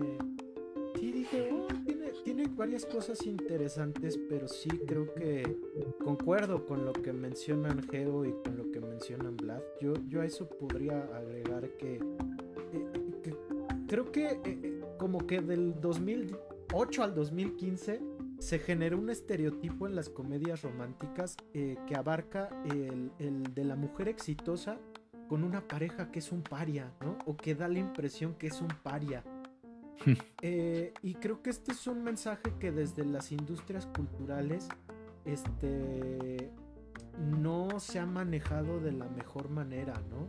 Porque eh, la idea es como que empoderar a las mujeres, ¿no? De dar un sentido de que las mujeres son jefas en sus trabajos, son sobresalientes, son talentosas, son inteligentes. Eh, pero como que para que no resulte muy intimidante la figura de una mujer que domina su campo de acción, le ponen el marido paria, ¿no? Eh, el marido que es medio imbécil, ¿no? Eh, que es más relajado, este, y que creo que también tiene que ver con estos roles de crianza, ¿no? De que eh, la madre es vista como una figura de autoridad y el padre es visto pues como una figura de diversión, ¿no? Y que creo que en algún punto a todos nos ha tocado ver y experimentar ya sea como hijos o como amigos de los padres o como padres, ¿no? Entonces creo que va, va ese sentido. Eh, fíjate que una de las cosas que noté, aparte de lo que ya hablaron, es la cuestión de los amigos, ¿no? Eh, que llega al punto en el que las parejas se vuelven, eh, ahora sí que los amigos de, mis amigos se vuelven tus amigos y tus amigos se vuelven mis amigos, ¿no? Y a la hora en que están estas rupturas, eh, los, los ahora sí que se dividen los amigos, ¿no? Eh, para los que nos ha tocado el caso de ver cómo alguna pareja de amigos se separa, es un proceso también bien complicado, ¿no? Si para la pareja lo es, también los amigos llega a ser muy complicado, porque llega el punto en el que te preguntas, ¿con quién estoy? ¿No? Este, ¿en qué lugar me pongo? Porque llega el punto en el que las dos personas te, platican, ¿no? Su propia su, experiencia y llega a ser muy duro, ¿no? También para los amigos, porque chin, ¿a quién le echo la mano, no? O sea, ¿quién tiene razón? Eh, al final creo que eh, acá los amigos saben mantenerse hasta cierto punto al margen, pero también creo que su conducta raya en meterse demasiado a la relación como para lo que menciona Geo, que en vez de ayudar terminan desorientando más a las parejas. Entonces creo que ahí es, buena idea que eh, las parejas, que, que, sí seas muy buena escucha, pero que hasta cierto punto, si, si tú eres el amigo que te toca ese caso, te mantengas hasta cierto margen, ¿no? Porque puedes llegar a causar más daño que estar ayudando. Este, a menos que seas abogado. Pero bueno, ahí ya explotaríamos otro cliché en las películas. Fíjate, yo quisiera apuntar algo rápido de esto que mencionas. Este, bueno, un par de cosas. Una es que, mira, sí, sí es difícil, es difícil, pero justamente de lo que platicábamos en la, en la, película anterior, parte de la, de la deconstrucción es entender de que a veces es tu cámara el que fue un play y tienes que decir, bueno, es que eres mi amigo, te quiero, pero el culero aquí fuiste tú. Sí.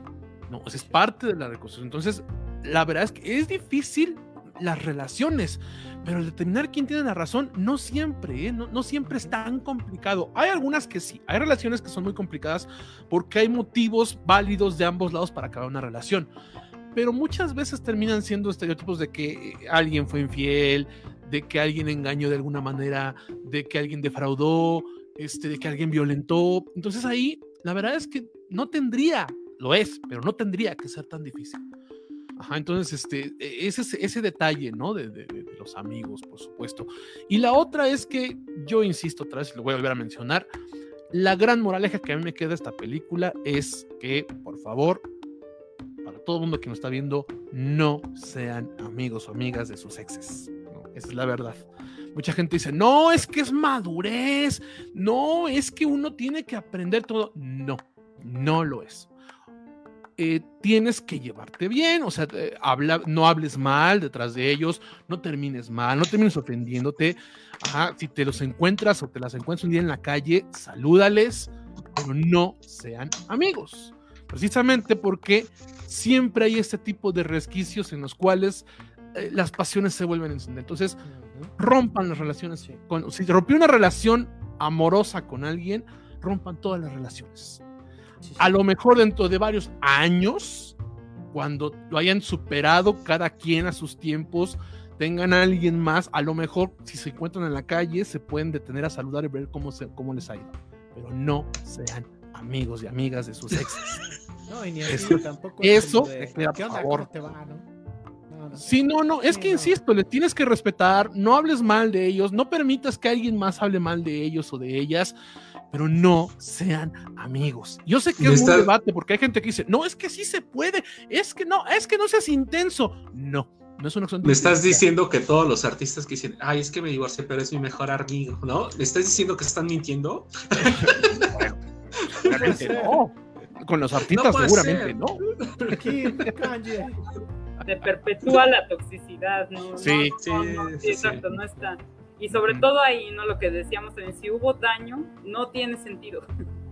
Sí, sí, sí. Y hay cosas que, que, por más que uno quiera borrarlas, ahí van a seguir haciéndose presentes y luego sirven hasta para echar en cara cosas y nada.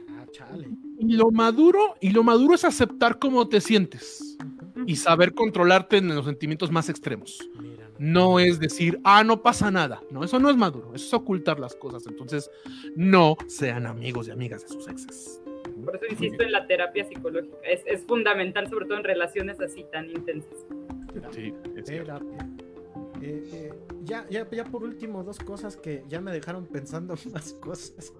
Eh, lo primero, y es algo que era como muy de Estados Unidos y actualmente se está volviendo como muy, muy, muy mexicano que cuando rompen emplean las drogas como terapia para superar a alguna persona. Y esto es de las peores cosas que pueden hacer, muchachos, hasta, hasta, híjole, o sea, eh, yo, no, yo no estoy en contra de que usen drogas, pero si las van a usar, úsenlas responsablemente y, no lo ocupen como una válvula de escape ante la ruptura que están pasando. Para eso es la terapia, ¿no? Vayan con el terapeuta y úsenlas de forma recreativa, no, este, no de manera para evadir el duelo. Sí, no, no, no, no. Entonces no hagan eso tampoco. Y ya por último, el, personaje de Jesse Eisenberg, este, digo, de, de, Andy Samberg, es que son igualitos. Este, su proyecto de vida cambia conforme a la llegada de un hijo y creo que esto igual no está chido.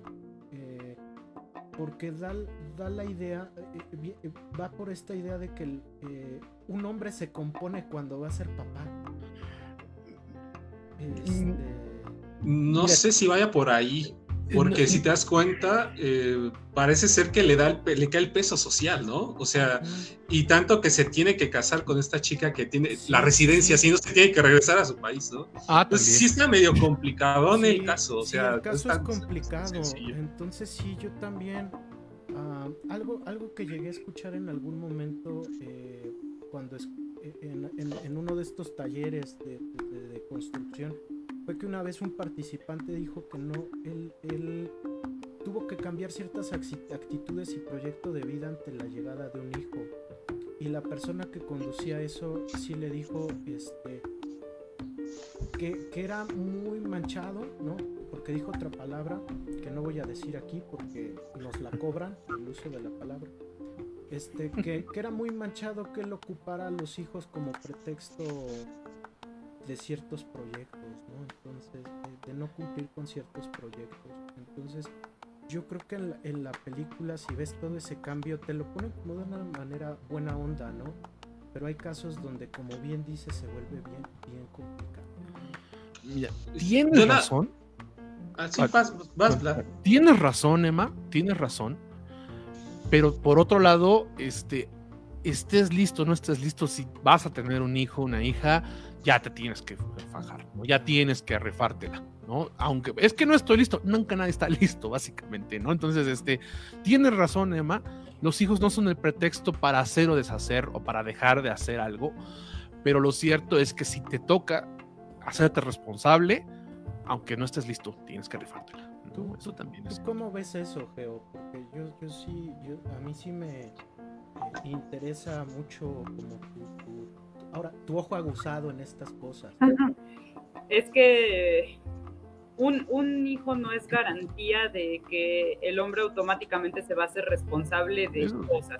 Sobre todo uno con el estereotipo que tiene el protagonista de esta película, no lo garantiza, aunque ahí lo romantizan, volvemos a lo mismo al hecho de decir, ah, sí va teniendo un cambio gradual porque ahora tiene un hijo de- para hacerse responsable, el tener un hijo no lo garantiza, incluso por eso en la realidad existe tanta cuestión en torno a, pues estas demandas que las mujeres hacen, ¿no? Por las pensiones alimenticias, por el, que se les acompañe de alguna forma en el cuidado de los hijos, porque para muchos hombres, lejos de hacerse responsables, es la escapatoria de decir, no, no quiero esa responsabilidad y entonces, eh, eh, pues ella, ¿no? Es la que tendrá que hacerse responsable y entonces yo me hago a un lado. Entonces realmente está como romantizado el hecho de que, ay, automáticamente esto te vuelve una persona. No, no, o sea, alguien con ese estereotipo difícilmente se va a hacer responsable de, de un hijo. Entonces, no, definitivamente ahí sí discrepo, o sea, con este planteamiento que se tiene porque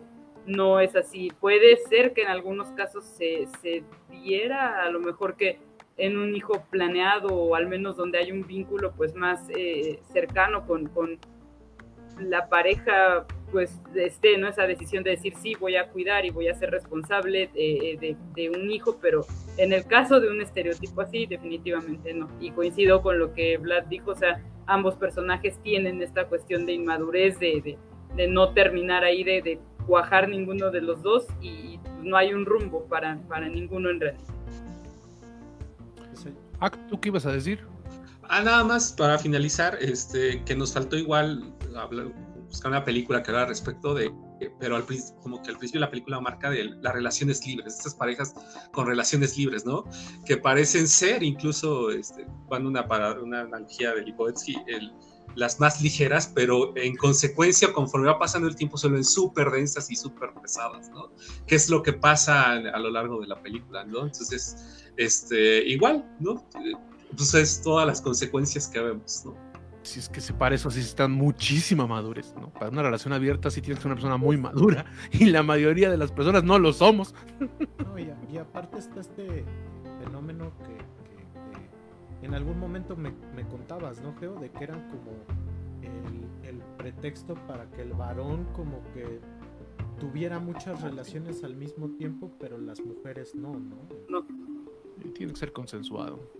Sí, pero es, es muy difícil y en este eh, sistema cultural en el que nos movemos, eh, la mujer sigue siendo todavía más juzgada por la cuestión de la de sí. vivir libremente la sexualidad, como decíamos, de las primas de la boda de mi mejor amigo, ¿no? O sea, es esto de, hasta eran las zorras, ¿no? Entonces era como esta cuestión de, no, pues como, como ella, ¿no? Y entonces este, se pierde la, la cuestión que la hace única, la pureza y la inocencia que ella debe tener.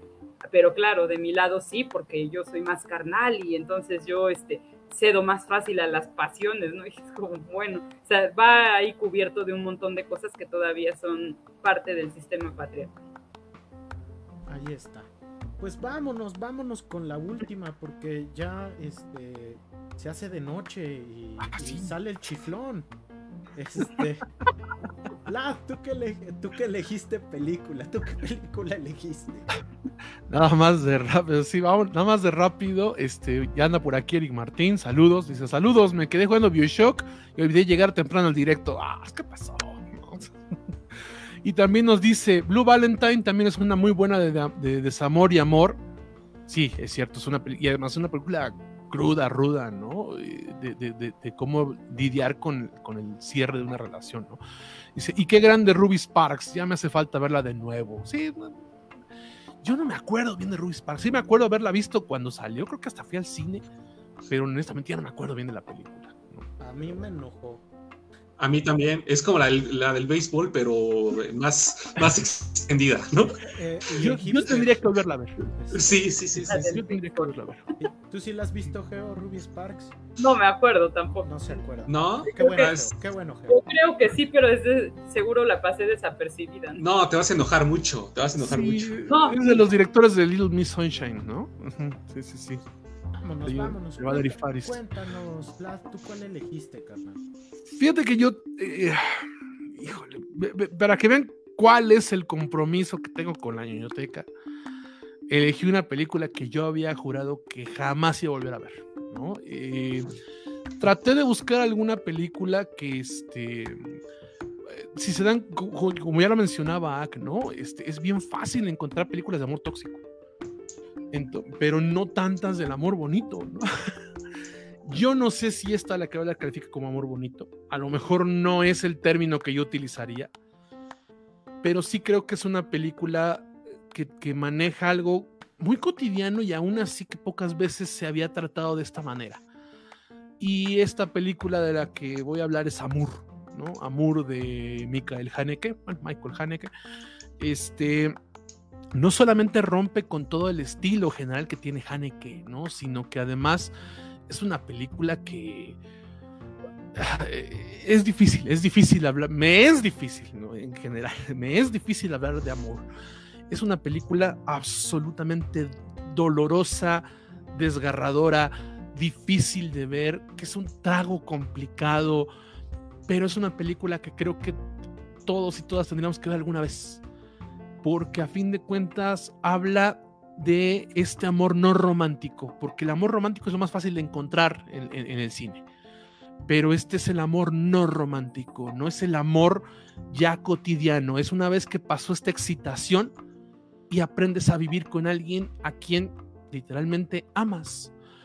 Eh, y cuenta, bueno, la historia de, de- dos este, adultos mayores, ¿no? Este, de una pareja que, que tienen mucho en común, que tienen una vida cotidiana, porque además es eso, lo que tiene la película es eso, ¿no? Es una representación del amor en la cotidianidad, no en un evento específico, no en una cuestión este, eh, peculiar, sino que es en el día a día, ¿no? En, lo que vivimos todos los días. Eh, que son, pues parece ser que son, eh, que viven bien, que viven felices, este, hasta que un día eh, un accidente, por decirlo de una manera, una- un accidente de salud, eh, hace que, este, que pues, este, la señora, la pareja, eh, tenga un, este, me parece que es un derrame cerebral, es un derrame cerebral, y eso, y, y la, y, la, y la atención a dicho derrame hace que su salud se deteriore brutalmente. Entonces, eh, básicamente es el cambio, el cambio de esta cotidianidad y cómo este, su pareja tiene que aprender a lidiar con esta situación. ¿Por qué? Porque obviamente pues es su, es su esposa. Eh, muchas veces decían, yo me acuerdo que las, las reseñas que leí en su momento, cuando salió la película, se decía, es que es esta representación de la salud y en la enfermedad básicamente. Y cómo el amor que se tienen, a pesar de que la vida se complica para ambos, por supuesto, que es muy dolorosa la circunstancia para ambos, de maneras muy distintas, y de, de intensidades muy distintas, pero muy dolorosa para ambos, tiene que solucionarse. Y entonces, no solamente por el hecho de ser adultos mayores, ¿no? Sino que además es por la circunstancia de que eh, dentro de este desarrollo de que es una enfermedad crónica degenerativa que va teniendo este, la señora, eh, en algún momento ella le pide que le permita conservar cierta dignidad, que no le regrese a un hospital, y él promete no hacerlo.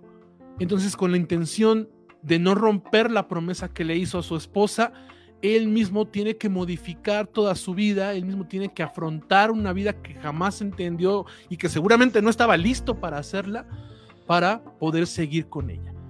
Y es una película que, tiene la, la, capacidad de podernos demostrar el dolor del esposo, de, de, lo que tiene que lidiar, de cómo tiene que transformar su vida, pero también tiene la capacidad de mostrarnos, de ponernos en la primera, en, en primera persona el dolor de la esposa. Ajá es una actuación brutal de ambos, ¿no? Pero a este, ay, se me fue el nombre, es Emanuel, eh, Emanuel, Emanuel Riva, Emanuel Riva hace una de las actuaciones más brutales que yo he visto. Esa es la verdad, ¿no? Y con una sutileza muy grande. Es una película muy tranquila que a lo mejor estamos acostumbrados a las comedias románticas, vamos a sentir muy lenta. Pero es una película que a, los, a los dos minutos establece eh, su, ritmo y a los 10 minutos ya te rompió el corazón. Y de ahí es, es un descenso absoluto al dolor. Esa es la verdad, al dolor, pero también al amor. Y al final, eh, bueno, no, no, no voy a contar el final como tal, a pesar de que, insisto, ¿no? A los dos minutos ya te dijeron qué va a pasar.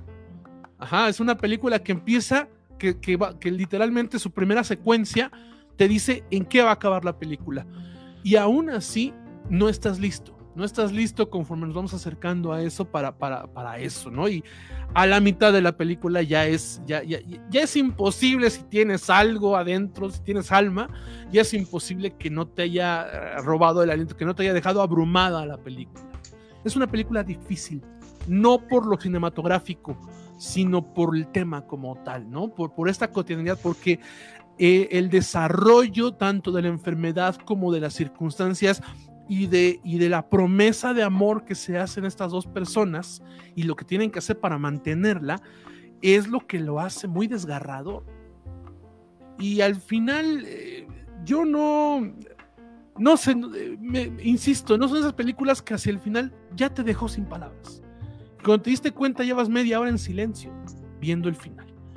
Eh, es un clímax eh, sencillo, eh, es una puesta en escena muy natural, es algo muy minimalista por momentos y, probablemente sea uno de los clímax más impactantes que se han hecho en el cine en los últimos años.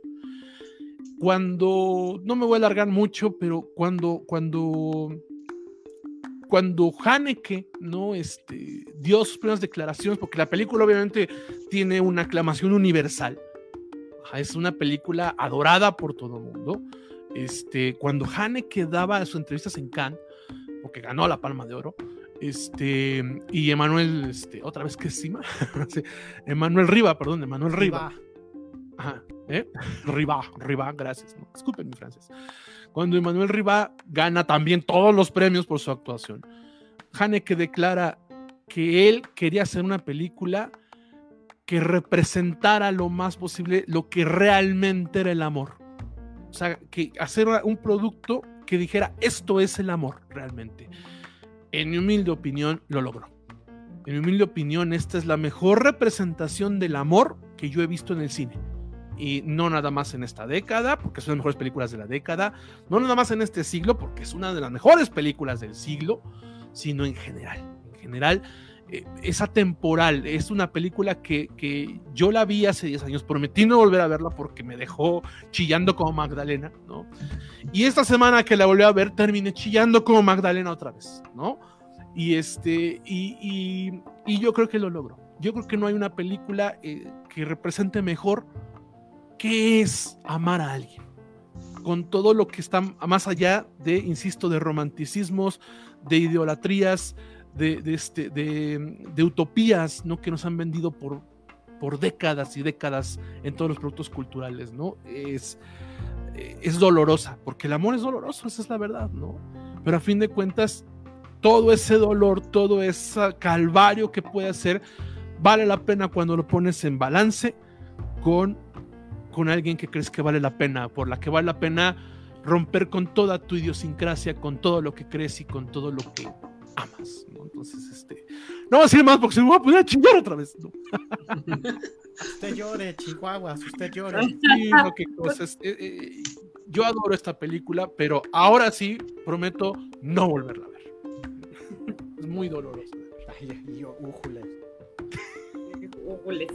Ah, ah, Geo, Geo, cuéntanos cuál es tu visión sobre amor este, de Michael, de Michael Heineken, el de la cerveza.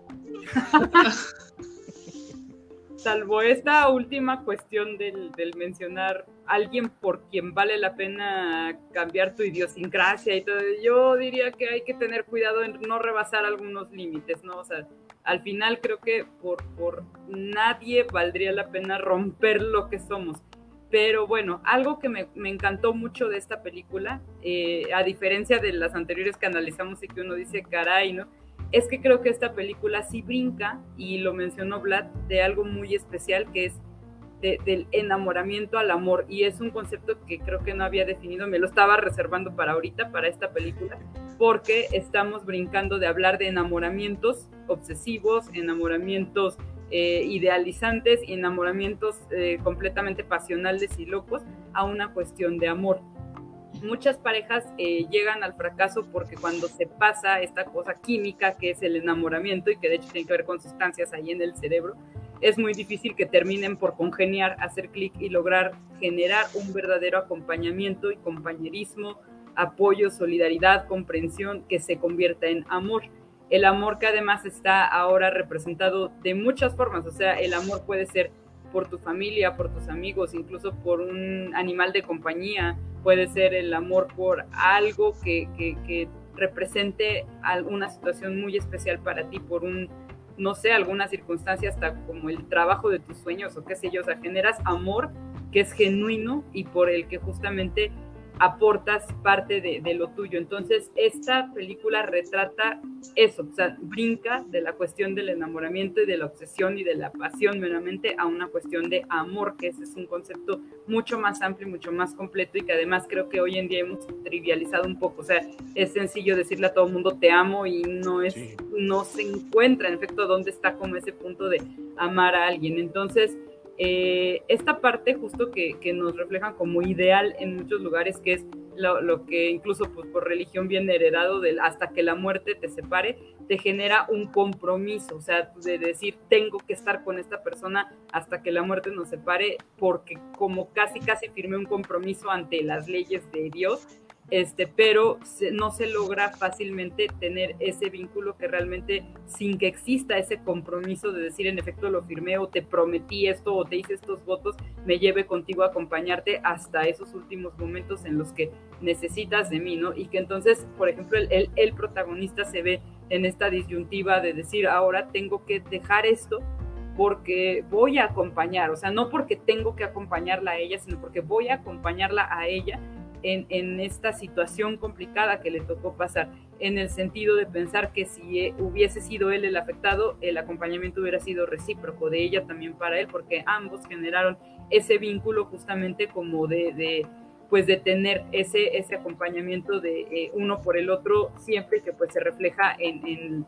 esta pareja que llega a ese final de, sus días, ¿no? Y cómo también él busca ayudarse de otras, eh, no sé, otras personas como eh, eh, la enfermera y que, y que después se da cuenta del maltrato que ejerce sobre ella, eh, sobre, la, sobre su esposa y entonces el dolor que también le causa el tener ahora que decir voy a, dejar esto por, por evitar que alguien más la maltrate y entonces entra justamente, ¿no? Como esta parte del, del compromiso hacia, hacia a, decir, no compromiso como obligado, sino ese compromiso de, de cariño, de afecto real, de, de decir te voy a, a cuidarte, voy yo a, proteger porque nadie más lo va a poder hacer como yo porque te conozco, porque nos hemos acompañado por años. Entonces, sí, en efecto, pega, pega la película. O sea, sí, de repente como dice Vlad, sí llora, sí lastima, sí, sí, eh, porque además uno cuando también lloras es porque piensas en eso, a quién realmente amas así, o sea, y yo, por ejemplo, no o sea, cuando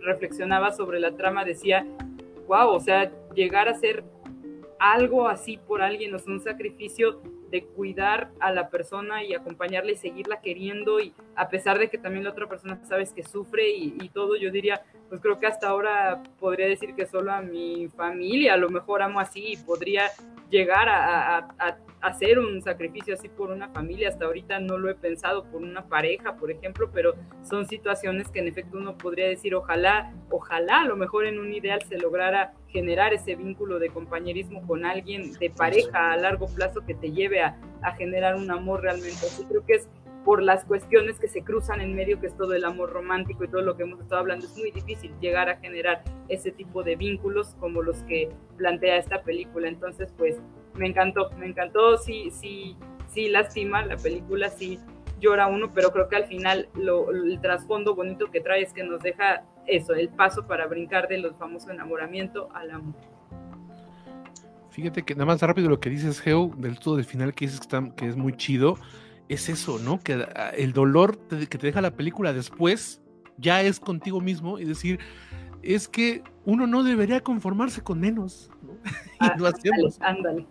Y eso es algo que se queda, que se queda después de ver la película. Sin duda. Ay, eh, yo creo que de las que hemos hablado eh, es la única que habla del amor en términos eh, digamos, de eh, casi ontológicos, ¿no? No se metan en términos filosóficos, es la única que se acerca a la noción de amor, ¿no?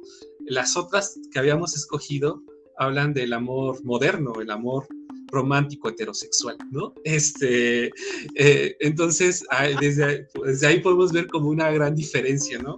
Si te das cuenta, eh, puede, yo creo que habla del amor a la vida, ¿no? No solamente al amor a la pareja, el amor a la vida y el amor al, al, al prójimo, ¿no? Yo creo que ese es como un, un sentido sí, que está ahí adentro, eh, que este, si se dan cuenta en el amor romántico, como se exacerban otras cosas como el Día del Amor y la Amistad, se olvida, ¿no? este, entonces, por eso es como, como, más esencial, ¿no? Esta, esta postura en la, en la, película de amor. Yo, la verdad, debo ser sincero, yo no la he vuelto a ver, ¿no? Este, no, la no la aguantaría, ¿no? Yo creo que son de esas cosas que vi una vez en mi vida y dije, ya no lo vuelvo a ver, ¿no? Y cuando Brad la eligió, dije, no la voy a ver. y este, no, yo me acuerdo cuando yo la sufrí muchísimo, ¿no? Y ya después eh, entendí justamente esto, ¿no? Eh, porque me acuerdo que te la vendían muy mal, ¿no? La mercadotecnia, hay que hablar de eso, en México era bien mala, ¿no? Te la vendían como si fuera de este amor romántico, ¿no? Entonces no mucha gente que iba al cine salía bien decepcionada, así de esto no es amor, ¿no? Pues no, no, no va a ser amor, del, del, amor conceptualizado que tenemos, ¿no? Habla de algo más profundo. Entonces, este, a mí me gusta mucho y eh, sí, es un viaje muy, muy crudo, pero que al final, como tú dices, te deja pensando, ¿no? Realmente a qué personas, ¿no? A, eh, la noción de amor ya no, ya no la usas tan fácilmente, ¿no? Yo creo que esa es como una de las cosas que vemos, eh, de las conclusiones que sacamos después de ver amor, ¿no? O sea, eh, ya el amor no es una palabra, sino es un acto, ¿no? Es un tipo de, de relación muy profunda y no con todas las personas, ¿no? Que es que lo, yo creo que con lo que me quedo de la película. No sé, Emma.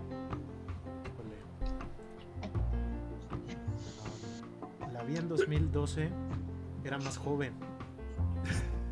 Era un polluelo, ¿no? Y eh, ahorita la estaba terminando de ver, no la acabé. Le estaba contando a Geo. Eh, es difícil de ver, es de esas películas que es complicada de ver porque mueve muchas cosas. Eh, es un peliculón, ¿no? No hay más que decir, pero creo que hay cosas que sí vale la pena observar, ¿no? De cómo nuestra concepción de amor ha ido cambiando, ¿no? Este, creo que es lo más cercano, eh, a mi parecer creo que es lo más, es, la adaptación fílmica del arte de amar de Eric Fromm, ¿no? Este, casi, casi. Este... eh,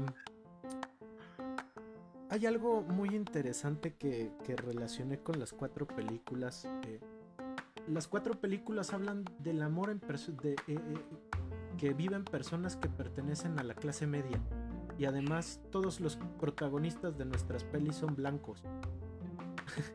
Entonces es algo bien curioso que no había notado hasta este momento, ¿no? Incluso los, los adultos mayores de amor pues te hablan de que la señora, ¿no? Fue concertista de joven, ¿no? Es, este, entonces es, bien curioso, ¿no? Que como eh, en las industrias culturales se nos vende una, una idea de, de, de, quién está amando, pero creo que Michael Heineken, el, el amo de la cerveza, va más allá, ¿no? A la hora de construir esto, ¿no?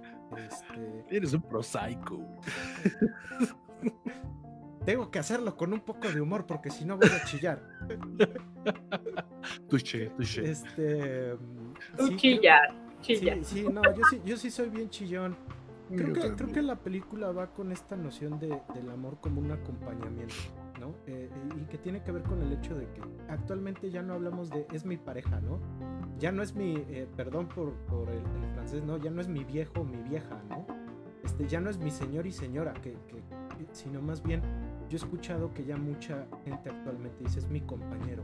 Es mi compañera de vida o mi compañero de vida.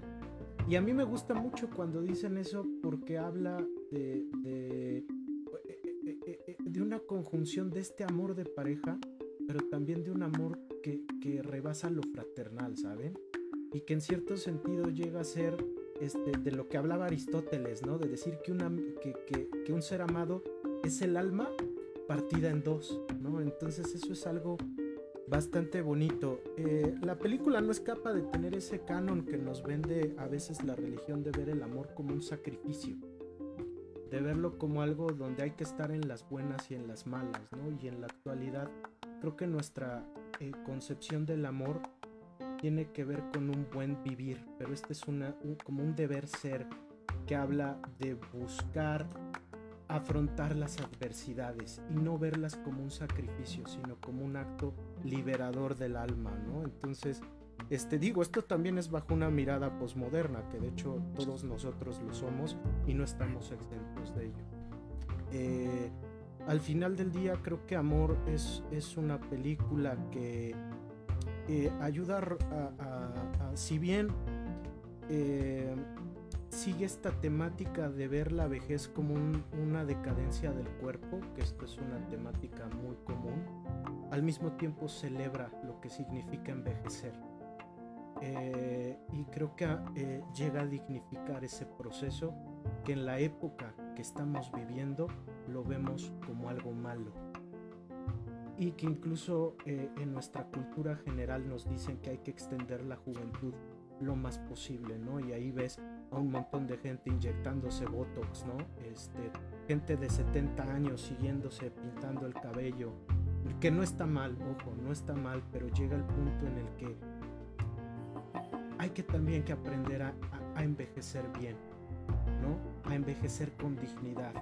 Y creo que la película de Michael Haneke nos habla que si bien la vejez no está llena de ciertas cuestiones que tienen que ver con eh, este, esta decadencia del cuerpo y esta idea de que estamos dejando de funcionar, eh, creo que también nos habla de dignificar este proceso que forma parte de la vida y que hace que trascienda.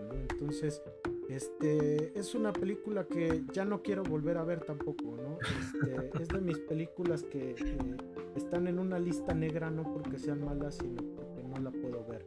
Otra de ellas es 50-50 de Jonathan Levine, que, que, trata el tema del cáncer y la ah, amistad. Entonces hay películas que de plano yo sí no puedo volver a ver. Este, una, tenemos esta, eh, tenemos la que les dije, 50-50, y también tengo 50 sombras de Grey, pero esa es de lista negra. Yo tengo Hunger, por ejemplo. Hunger, que es otra. O sea, valdría la pena que un día hiciéramos un programa de las películas que podemos ver nada más una sola vez y no queremos volver a ver. Este, danos chance de mentalizarnos, porque. sí, no, no, no, no. Este, se requiere preparación para eso, cierto estómago. Pero, es, pero esta es una de ellas. Todo el mundo tendría que verla, pero no la van a volver a querer ver otra vez. Sí, no, y, también entiendo a la gente que te oh. dice que no le gusta, ¿eh? También lo entiendo, lo entiendo. No, yo no. Es difícil poner, es difícil este, también ver ese tipo de procesos, también. Para mucha gente es difícil eso. Mira, yo he escuchado a gente decir que es lenta. y Ah. que eso no le gusta. Sí, pero eso es más bien por un estilo cinematográfico. El tema es universal. Pues, lo malo es que le faltan eh, eh, la escena post créditos de Marvel. Pero Está bien. Pues bueno, ah, ah, pues ya, ya estamos ya en lo último. Este, Vlad, ¿algún comentario extra en, el, en, el- en la poderosísima caja de comentarios?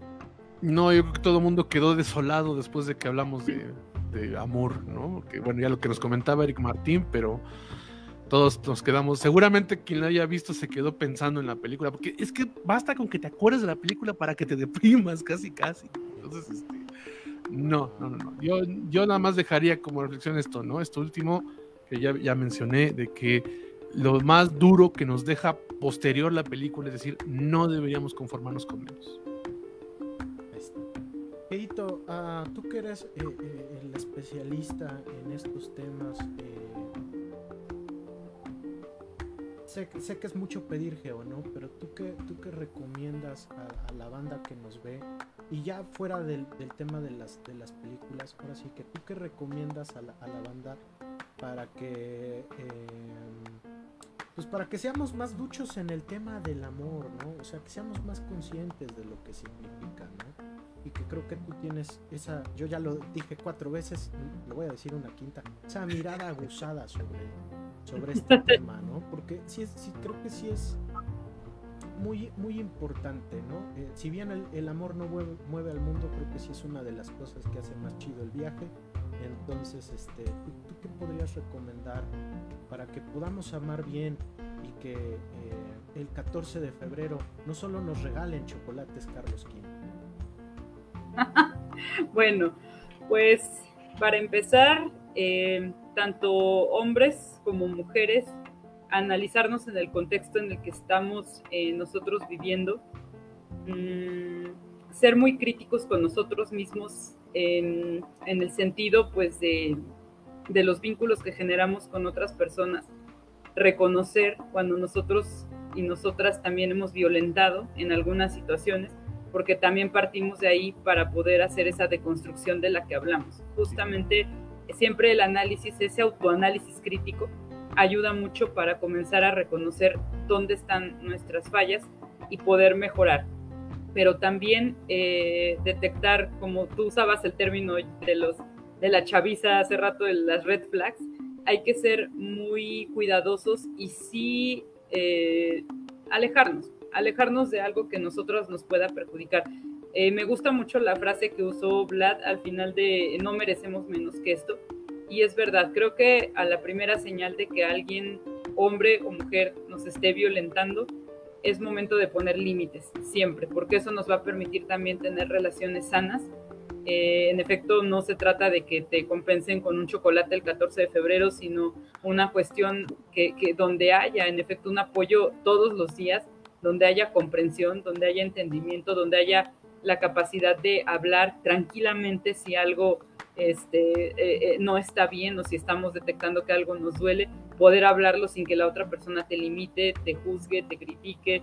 Hay una serie de cosas que, que, pues tienen que estar presentes en, en una relación sana y considerar que, que, esto que hablábamos, que es tan, tan eh, profundo y desde la mirada más ontológica, como lo dijo Ahmed, la parte de qué, qué es el amor, tan, tan abstracto el concepto, pero tan importante, entender que no debemos, en efecto, confundirlo con enamoramiento, con amor romántico.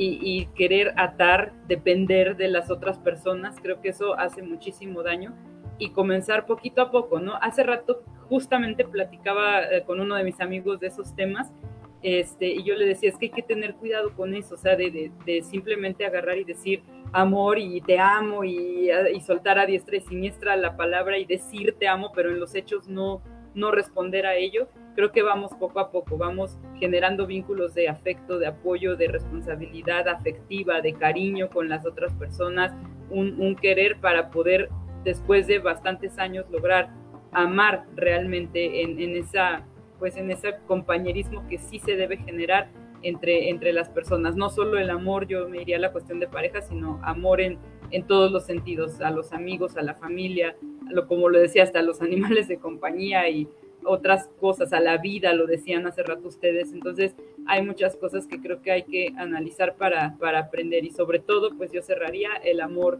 por uno mismo, ¿no? Si bien he visto estas cuestiones del no romantizar el amor por uno mismo, es, es muy importante al final. Te vas tú solo y, y, te fijas tus metas tú solo, entonces acompáñate, apapáchate, no te maltrates, no te insultes, o sea, y, de verdad estas exageraciones de que hasta te, te equivocas en algo y vienen los autoinsultos, no, no, no pasa nada, quiérete mucho. Y, y, poco a poco en efecto ve generando pues ese compromiso y esa responsabilidad afectiva con las y los demás. Y gracias por la invitación. No, hombre, chulada, Geo, hasta, hasta voy a chillar, chihuahua, voy a chillar. Esto, esto me hace llorar más que la película del, del de Heineken. Heineken. Bien padre, bien padre. Pues esto ha sido, esto ha sido ñoñoteca episodio 6 de esta primera temporada. Este, pues Geito, cuéntanos dónde te encuentran y cuéntanos eh, eh, del libro en el que has participado. Y por último, este, esto sí lo tengo que, avisar. El pasado martes cumpliste años, Geo. Entonces, pues, una ah, felicitación enorme este, porque qué, sensacional es cumplir años y dar una vuelta al, astro rey, a Luis Miguel. Muchas gracias. Esta semana ando en el completo festejo, hablando de cuestiones de amor. Ayer fue el aniversario con mi compañero, que cumplimos un, año de novios, entonces fue eso. El martes mi, mi cumpleaños, entonces ando en el festejo. Pero pues bueno, ahí en Facebook me encuentran como Georgina Ortega, eh, me pueden encontrar en el Instagram como Georgina Ortega 89 también. Y pues bueno, em, me encuentran por ahí dando lata en varios webinars y congresos y cosas así. Me dedico mucho a hablar de política, como dijo Emanuel, comunicación política con perspectiva de género, entonces por ahí ando dando lata siempre con esos temas. Y pues bueno, eh, sobre el libro que mencionó Lucas, pues es un, un material que se publicó eh, por parte del doctor Juan Antonio Taguenca, este, del licenciado Sarkis Yeitani, de eh, la doctora Rocío. Eh, se publicó un, un, libro de, acerca de las, los nuevos enfoques de la democracia. Justamente el capítulo que escribí pues es de cómo se vislumbra el panorama para las mujeres en la democracia mexicana. Entonces, pues ahí está explotado justamente el tema y la línea de investigación que ando trabajando en la universidad, pues les invito a, leerlo. Ya este, eh, les dejo por ahí el, el enlace si gustan en, el chat de ñoñoteca o se los paso aquí. Sí, sí, por favor. Ajá, aquí con Emanuel, con Vlad, con Ahmed, les paso el enlace para que nos puedan acompañar y también pues avisarles que además de estar trabajando en la Universidad Autónoma del Estado de Hidalgo, estoy también colaborando en una asociación civil que se llama Centro de Asesoría Académica Pachuca. Eh, vamos a iniciar pronto con, con, algunos cursos, capacitaciones. Estoy al lado del licenciado Armando Barragán, que es mi, compañero. Entonces, eh, estoy justamente con él en este proyecto. Entonces, pues pronto sabrán. De hecho, Emanuel va a estar también colaborando ahí con nosotros, eh, apoyando este, como, parte de, de nuestros docentes No, pues sí, no, claro, y pues estaremos informándoles pronto. Síganos ahí también en nuestro Facebook del Centro de Asesoría Académica Pachuca y les estaremos avisando de los próximos cursos y capacitaciones que, que estaremos abriendo para ustedes. Y gracias nuevamente por la invitación. Gracias a ti por venir, Geo. Muchas gracias. Estuvo muy chido, ojalá no sea la última vez. Su constancia, su constancia, ¿no? Por favor, para. Quita todo lo demás del como, currículum porque iba en la de la biblioteca. como, como somos muy ecológicos, va el PDF Entonces, este, Falta una firma, ¿no? Si te dicen, falta, una, firma, falta, una firma, El sello no está. Es, que, es que Ahmed tiene que viajar de Tulancingo a Pachuca para, para, firmar, y se niega. Porque la firma digital no cuenta. Sí, dice que, que no, que, que, si no lo, lo, vamos a meter en un fraude piramidal o algo así. Gracias, gracias. Espero no sea la última vez que esté por acá con ustedes. Me la pasé súper bien y sentí el tiempo. Gracias, Genial, genial, Geo. Qué, bueno, qué, bueno. Este Champions, ustedes, ¿a ustedes dónde los encuentran? A mí me encuentran en Twitter como Ahmed con doble D. Ahí tuiteamos sobre, sobre sociología, sobre ciencia, sobre cine y sobre la ñoñoteca, ¿no? Que ahí compartimos el Spotify, ¿no? Sigan en Ah, Spotify claro. también, creo que nos ha faltado mencionar. Aquí, va- si no tienen dónde ver el capítulo, este, de- de aquí en vivo lo pueden escuchar en el Spotify. Ahí mientras están en Colosio atorados, algún día que se termine el... eh, ahí pueden escucharnos, ¿no? Si tardan mucho ahí, bajen del podcast. Eso, eso, búsquenos como Ñoñoteca Podcast en Spotify, ¿no? Y gracias a todos los que y todas las que han estado en vivo y a quienes nos están escuchando también en diferido por Spotify. Gracias, gracias. Este me encuentran en Twitter como el equilibrista, en Facebook como Vlad Mesa Escorza, y de vez en cuando escribo sobre cine, sobre cultura de masas y sobre opinión pública en desdeabajo.mx.